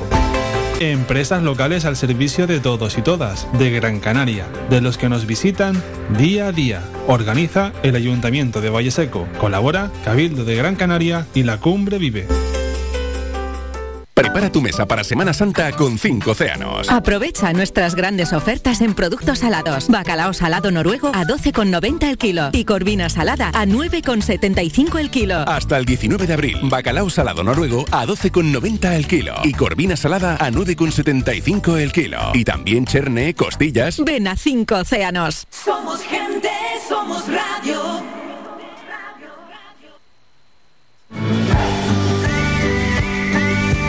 Escuchas Las Mañanas de Faicán con Álvaro Fernández.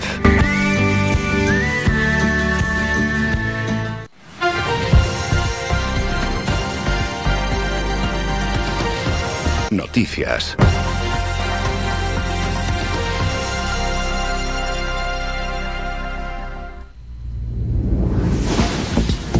Momento para el último boletín informativo del programa Noticias Breves. Un agente de la Guardia Civil salva a un menor que iba de madrugada desorientado por la TF5 en pijama y descalzo. Detienen a dos jóvenes que recibían drogas sintéticas a través de correos en Arrecife y rescatan dos pateras con 82 migrantes cuando se encontraban al sur de Gran Canaria. Por otra parte, el presidente regional Ángel Víctor Torres mostró ayer su esperanza de que el Ministerio de Sanidad elimine la próxima semana en la reunión del Consejo Interterritorial la mascarilla en interiores, salvo en hospitales, residencias y transporte público. Lo dijo ayer en respuesta a una pregunta de Nueva Canarias en la sesión de control. Dijo que se va caminando hacia la nueva normalidad y confía en que esta desescalada sea ya finalmente la definitiva.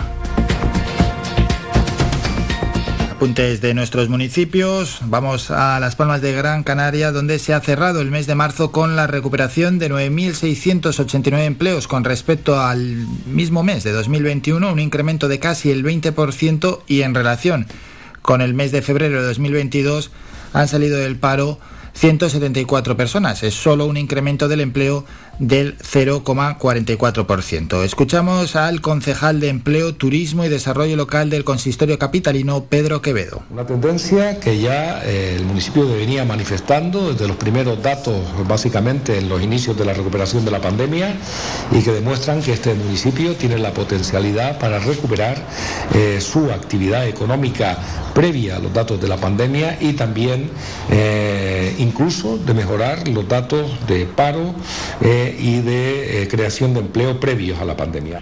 Por otra parte, el área de urbanismo y vivienda del Ayuntamiento de Las Palmas de Gran Canaria ha sacado a contratación pública un total de 45 proyectos urbanísticos desde la creación en el mes de abril del pasado año de su propio órgano de contratación. Lo hace con el objetivo de agilizar los trámites en la adjudicación de obras públicas en el municipio y dar una respuesta eficiente a la llegada de fondos europeos de recuperación Next Generation. Así lo transmite el concejal de urbanismo Javier Doreste. Es una medida puramente administrativa con la que hemos intentado agilizar todos los trámites dentro de la- del ayuntamiento para poder contratar lo más rápido posible a través de la plataforma de contratación del Estado y evitar de esta forma la sobrecarga en otros servicios como puede ser el de contratación. Sobrecarga que a veces dificulta la labor de- del propio ayuntamiento. Balance de los proyectos que han salido a concurso público en el último año y que han supuesto una inversión pública de casi 49 millones de euros. Y en Telde, el ayuntamiento abrió el lunes el plazo de matrícula para el próximo curso en las escuelas infantiles municipales de La Herradura, Las Remudas y Ginamar. El concejal de vivienda, área que coordina a través de Fomentas estos recursos sociales y educativos, Servando González, explicó que las familias que deseen matricular a sus hijos e hijas en alguno de estos tres centros tienen hasta el 22 de abril para reservar las plazas.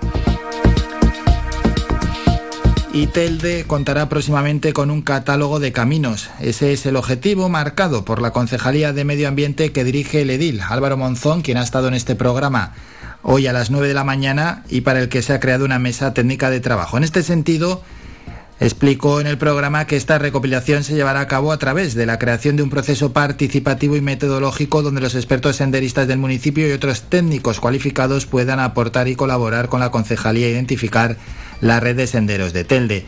Monzón mm, detalló en el programa que en la primera reunión celebrada recientemente se expuso el punto de partida de las actuaciones realizadas en el marco estratégico del área de medio ambiente, además de proponer a los participantes una hoja de ruta para el corto y medio plazo a fin de recoger las impresiones, valoraciones y aportaciones como ejercicio de participación social y de toma de decisiones conjuntas que mejoren la estrategia en esta línea. El trabajo realizado hasta el momento, gracias a las obras del corredor paisajístico, ha puesto en valor más de 45 itinerarios transversales uniendo barrios y que suman más de 100 kilómetros de caminos. Terminamos con la información más cercana.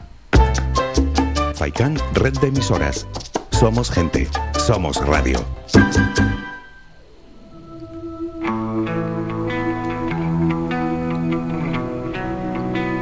Y suena el Dani Fernández, clima tropical. Al término llegará ya la psicóloga Soraya Puerma. En la sección Mentalízate nos viene a hablar de cómo pasar de la violencia a la ira, el ejemplo de los Oscars.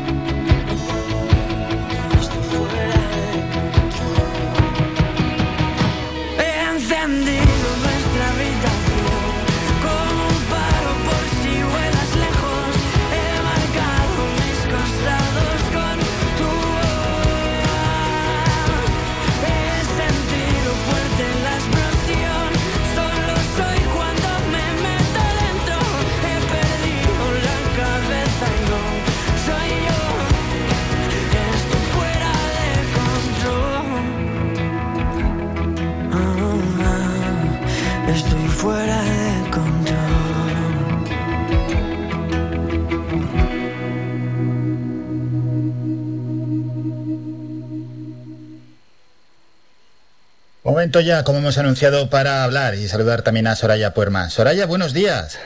Hola, buenos días Álvaro, feliz miércoles. Feliz miércoles, Soraya. ¿Y hoy qué tema tenemos para todos los oyentes? Bueno, tenemos un tema que ha sido, pues bueno, de bastante eh, connotación, ¿no? A nivel mundial y vamos a hablar sobre cuando pasamos de la ira a la violencia. Es decir, nos vamos a centrar hoy en hablar de los, de los Oscars y sobre todo de, de la famosa, ¿no? Eh, golpe que dio Will Smith a Chris. Mm, Sí, sí, de la ira a la violencia, bueno, que parece que, que no hay un gran salto, pero sí, sí que hay un gran salto, ahí se vio en los Oscars. Exacto, ¿no? Al final, bueno, yo creo que todo el mundo hemos tenido ira, hemos tenido rabia, ¿no? Pero eh, trasladado a la violencia estamos hablando de dos cosas totalmente distintas. Totalmente distintas y así se vio. Y claro, la gran pregunta es, ¿pero qué?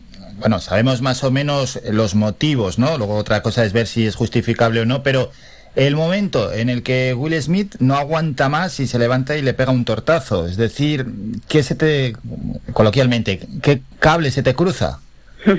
Bueno, yo creo que lo que estábamos hablando, ¿no? Son situaciones que posiblemente Will Smith haya vivido durante un periodo de tiempo, ¿no? En donde la ha ido generando ira. La ira al final es una emoción, ¿no?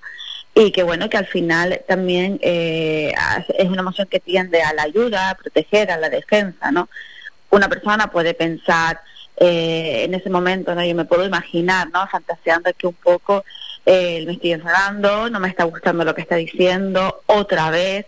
Son pensamientos, ¿no? Que, que me pueden venir eh, y que me pueden ir cargando, ¿no?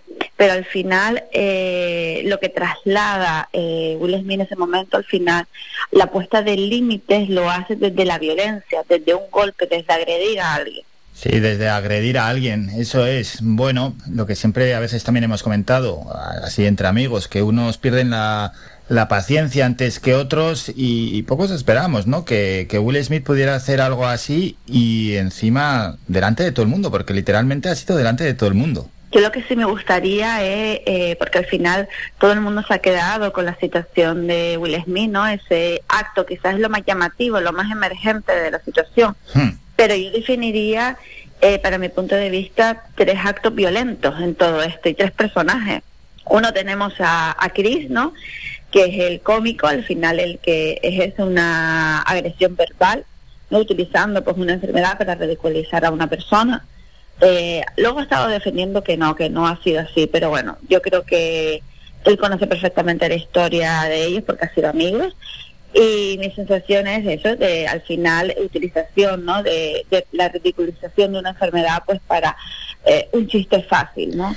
Hombre, ya. Es una agresión verbal. Es una agresión verbal, sí, en toda regla, por mucho que él luego intente recular, claro que esto es lo que enciende la chispa y lo que hace que actúe Will Smith de una manera, manera violenta, no va a actuar de una manera violenta gratuitamente. Si es una agresión verbal, claro, y es que ahí están también, aunque no tiene, desde la humillación, y es que aunque no tiene nada que ver con el, con el tema, pero bueno, también otro día se podría tratar, está lo de los límites del humor, porque subir a, en este caso, a una ceremonia y pensar que puedes decir todo lo que quieras, límites tiene que haber siempre.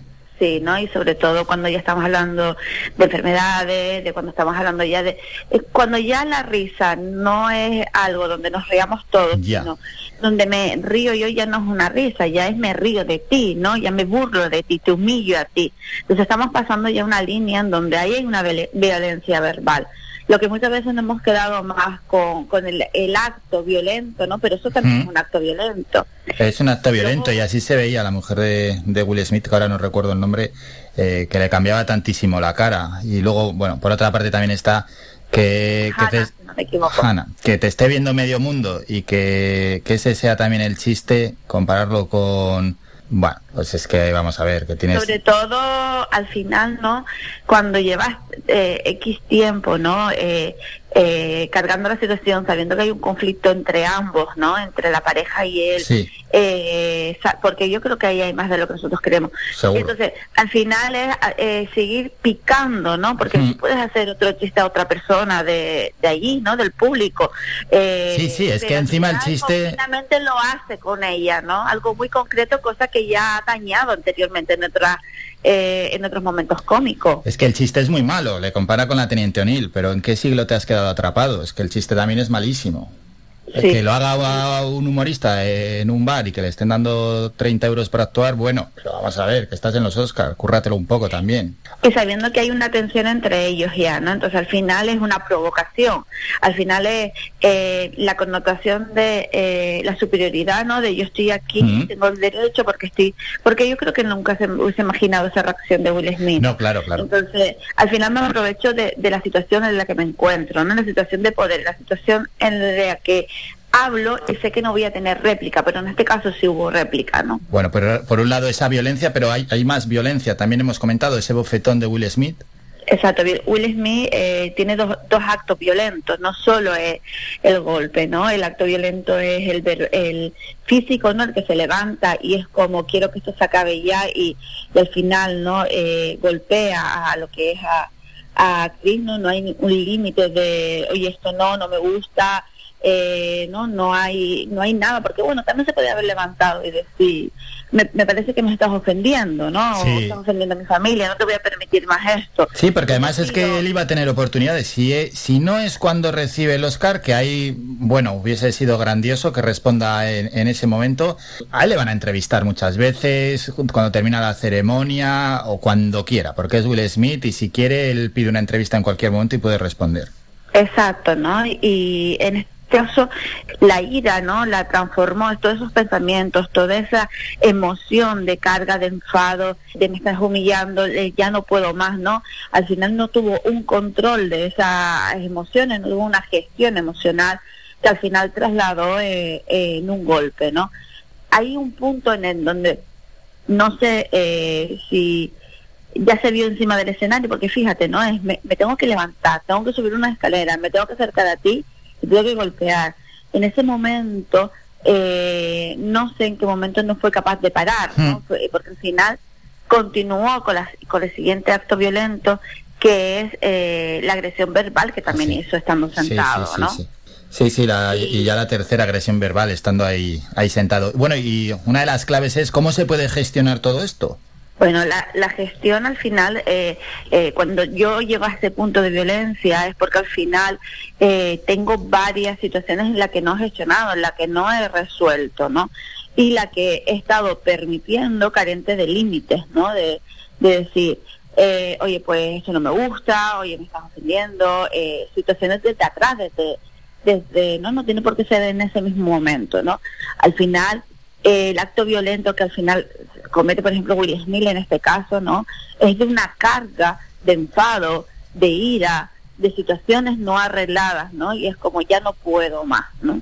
Entonces, dime, perdón. Sí, te iba a preguntar, ¿por qué hay personas que la reacción que tiene Will Smith la realizan con mayor facilidad que otras personas que serían incapaces de agredir a, a otra persona por mucho que le esté diciendo? Eh, ahí la persona que no es capaz de agredir a otro, por mucho que estoy diciendo, significa que hay un buen control eh, mm. emocional y un buen control de, de, la situación.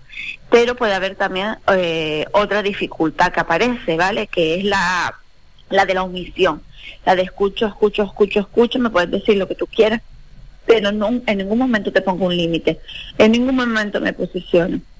Y muchas veces esa violencia al final, en vez de trasladarla hacia esa persona, o bueno, más que la violencia, eh, el límite, ¿no? Vamos a quitar ahora el, término violencia, el límite que tengo que poner a esa persona, lo que hago es tragar, tragar, tragar, ¿no? Y lo después descargar con otra persona, incluso hay personas que terminan pues eh, agrediéndose a sí mismas, ¿no? Autolesionándose. En este caso podemos nombrar eh, lo que es el acoso escolar, el bullying, ¿no? En donde eh, un niño no recibe eh, violencia constante, no tanto verbal como física, no es capaz de defenderse y muchas veces ese niño lo que hace es trasladar la violencia a sí mismo, ¿no? Pues con autolesiones, con ingesta de alcohol, droga, o eh, llegar a casa y tener conflictos con la familia, es como descargo donde no tengo que descargar porque no soy capaz de enfrentarme a esa situación desde el límite. Y ya, ya para terminar, bueno, pues todo esto nos tiene que hacer reflexionar, nuestra máxima condena, por supuesto, a, todo tipo de violencia, pero hacernos reflexionar, mm, hombre, lo de Will Smith es, se ve claramente, ¿no? Esa agresión que todo el mundo ha sabido diferenciar, pero has hecho muy bien en diferenciar esos tres actos eh, violentos, dos por parte de Will Smith y otro también, y aquí es donde tenemos que reflexionar que a través del humor o a través de la palabra, donde se hiere casi tanto como a través de la agresión física. Sí, y luego eh, sí quería hacer una connotación, porque Will Smith al final también en su discurso con los Oscars vuelve a, tener un acto violento. Eh, muy sutil, pero al final es un acto violento. En el momento en el que tiene un discurso de que por amor se puede hacer locura, ¿no? Ya, sí, eh, Cuidado, eh, ahí, ¿no? Es una línea muy fina en donde está justificando, ¿no? El acto violento por amor te pongo un límite, por amor digo que no, por amor me posiciono, ¿no?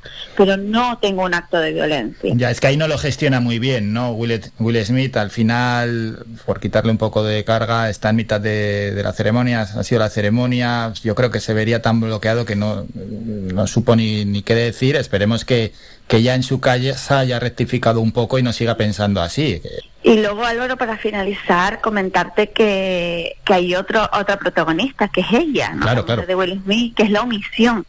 La omisión también de poner un límite a su marido, ¿no? De, de, de tú no me tienes que defender porque al final ofenden a ella, ¿no? Y al final parece aquí como un acto machista, ¿no? Yo tengo que defender a mi mujer, ¿no? A mi familia, como muy patriarcal, ¿no? Pero al final, eh, y además la cara de ella es como mi sensación, ¿no? Mi interpretación, ¿no? Lo pongo entre comillas como de bien, ¿no? De como no pasa nada, ella no se ha pronunciado. Ya, ya, es que eh, eso estaba pensando ahora, es que ella también podía salir y visibilizar su, su problema, su enfermedad y, ayudar a otras personas que están sufriendo esa enfermedad. Incluso hablar de, de, condenar el acto violento tanto que recibe ella de, por parte de Cris, de mm, poner un límite de deja de nombrarme, ¿no? Deja de utilizar mi nombre para, para tu reír, ¿no? Y, y luego eh, un límite a su marido de yo me defiendo como mujer, yo me defiendo como persona, ya no como mujer, como persona, ¿no? No necesito que tú eh, tengas que defenderme menos de esta manera violenta, ¿no? Y, y no me quieras así, ¿no? Yo creo que, que por parte de ellos hubiese sido ideal, ¿no? Una, una eh, puesta en público de, de defenderse como persona, ¿no? Y que no necesita a nadie. Así es, así es. Y bueno, vamos a despedir ya a Soraya Puerma, qué gran visión nos ha dado de todo lo que ha acontecido y de lo que después también podía haber pasado como solución y de cómo hay que gestionar todos estos asuntos. Soraya, como siempre, muchísimas gracias por estos minutos y nos citamos ya para el próximo miércoles. Igualmente, un saludo fuerte. Somos la mejor información, música y entretenimiento. Las mañanas de Faikán.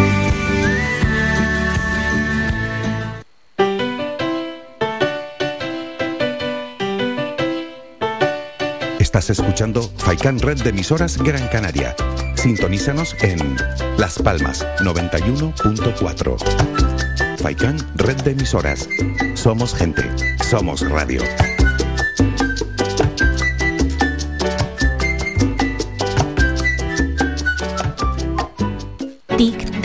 2030 está a la vuelta de la esquina. Queremos un mundo más justo, con menos desigualdades, un mundo multicolor en el que reine el verde, más trabajo digno. Necesitamos ideas que puedan volar. Somos Tic Tacers, la nueva generación. Entra en canarias2030.org y participa. Gobierno de Canarias. ¿Quieres ir a la última como a ti te gusta en tu corte de pelo? ¿Eres hombre o niño y quieres estar más guapo? Vente al salón de peluquería Tomás. Además, para tu comodidad, nos cerramos al mediodía. Importante siempre para atenderte como a ti te gusta. Pedir cita al 928 69 4009. Apunta bien, 928 69 4009. En la calle Leño Castillo 37, en las cuatro esquinas, San Juan Telde. Tu pelo merece el mejor trato y cuidado. Siempre en manos de profesionales. Salón de Peluquería Tomás. La caja fría siempre en tu hogar. Los mejores precios en congelado. Te esperamos esta Semana Santa con nuestro pescado salado y nuestras grandes ofertas. Nos encontrarás en Las Palmas de Gran Canaria, en la urbanización Divina Pastora. Teléfono 928 36 43 25 y en Telde en el Polígono Industrial El Goro. Teléfono 928 70 00 77. Recuerda, los mejores congelados al mejor precio los encontrarás en la caja fría.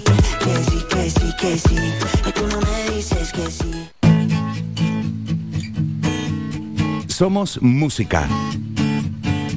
Somos información. Somos entretenimiento. Somos vida. Somos Radio Faikán. Somos gente. Somos radio.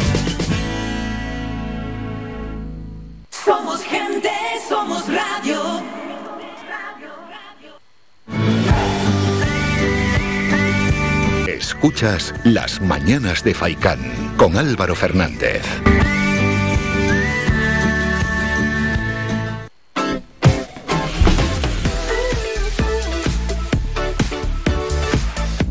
En los dos últimos minutos del programa echamos el cierre con las noticias de ultimísima hora. Empezamos por los titulares de agencias. En las más cercanas, un agente de la Guardia Civil salva a un menor que iba de madrugada desorientado por la TF5 en pijama y descalzo. Rescatan dos pateras con 82 migrantes cuando se encontraban al sur de Gran Canaria. Detenido un joven por robar en 18 vehículos estacionados aquí en nuestra isla. Y que más, Tenerife se promociona en París como destino de lujo para el mercado francés. Agencias de ámbito general, la ONU confirma casi 1.500 civiles muertos y más de 2.000 heridos desde el inicio de la invasión de Ucrania. La Casa Blanca asegura que las imágenes de la masacre de Bucha son solo la punta del iceberg. Más de 100.000 personas siguen en Mariupol en condiciones límite frente al asedio ruso. Sánchez pide al PP que no estorbe y Gamarra le replica que copie las medidas de Feijó y rectifique. Feijó exigirá a Sánchez mañana una bajada inmediata del IRPF para afrontar la inflación. El PP ganaría en Andalucía con 8,7 puntos sobre el PSOE y Vox duplicaría sus escaños hasta 22 según el Centra. Canarias 7.es, el 44% de los canarios cree que la vacunación contra la COVID debería ser obligatoria. El 68% de los canarios se está viendo muy o bastante afectado por la crisis del coronavirus. La renta arranca con poco cambio y 28 deducciones en Canarias. Canarias suma 9 fallecidos por COVID en 4 días. Terminamos en la provincia.es. Los niños ucranianos Zenia y Vladik ya están a salvo de las bombas en Siete Puertas. Calviño se sale del guion y defiende las regasificadoras para Canarias. El hermano de Félix me vino un presagio de dónde podía estar y estaba. Así nos vamos, ponemos ya punto y final al programa. Nos vamos a citar para mañana jueves, será a partir de las ocho y media de la mañana. Hasta entonces, que pasen un gran día, un saludo, adiós, adiós. Ha escuchado Las Mañanas de Faicán con Álvaro Fernández. Le esperamos de lunes a viernes de ocho y media a once y media.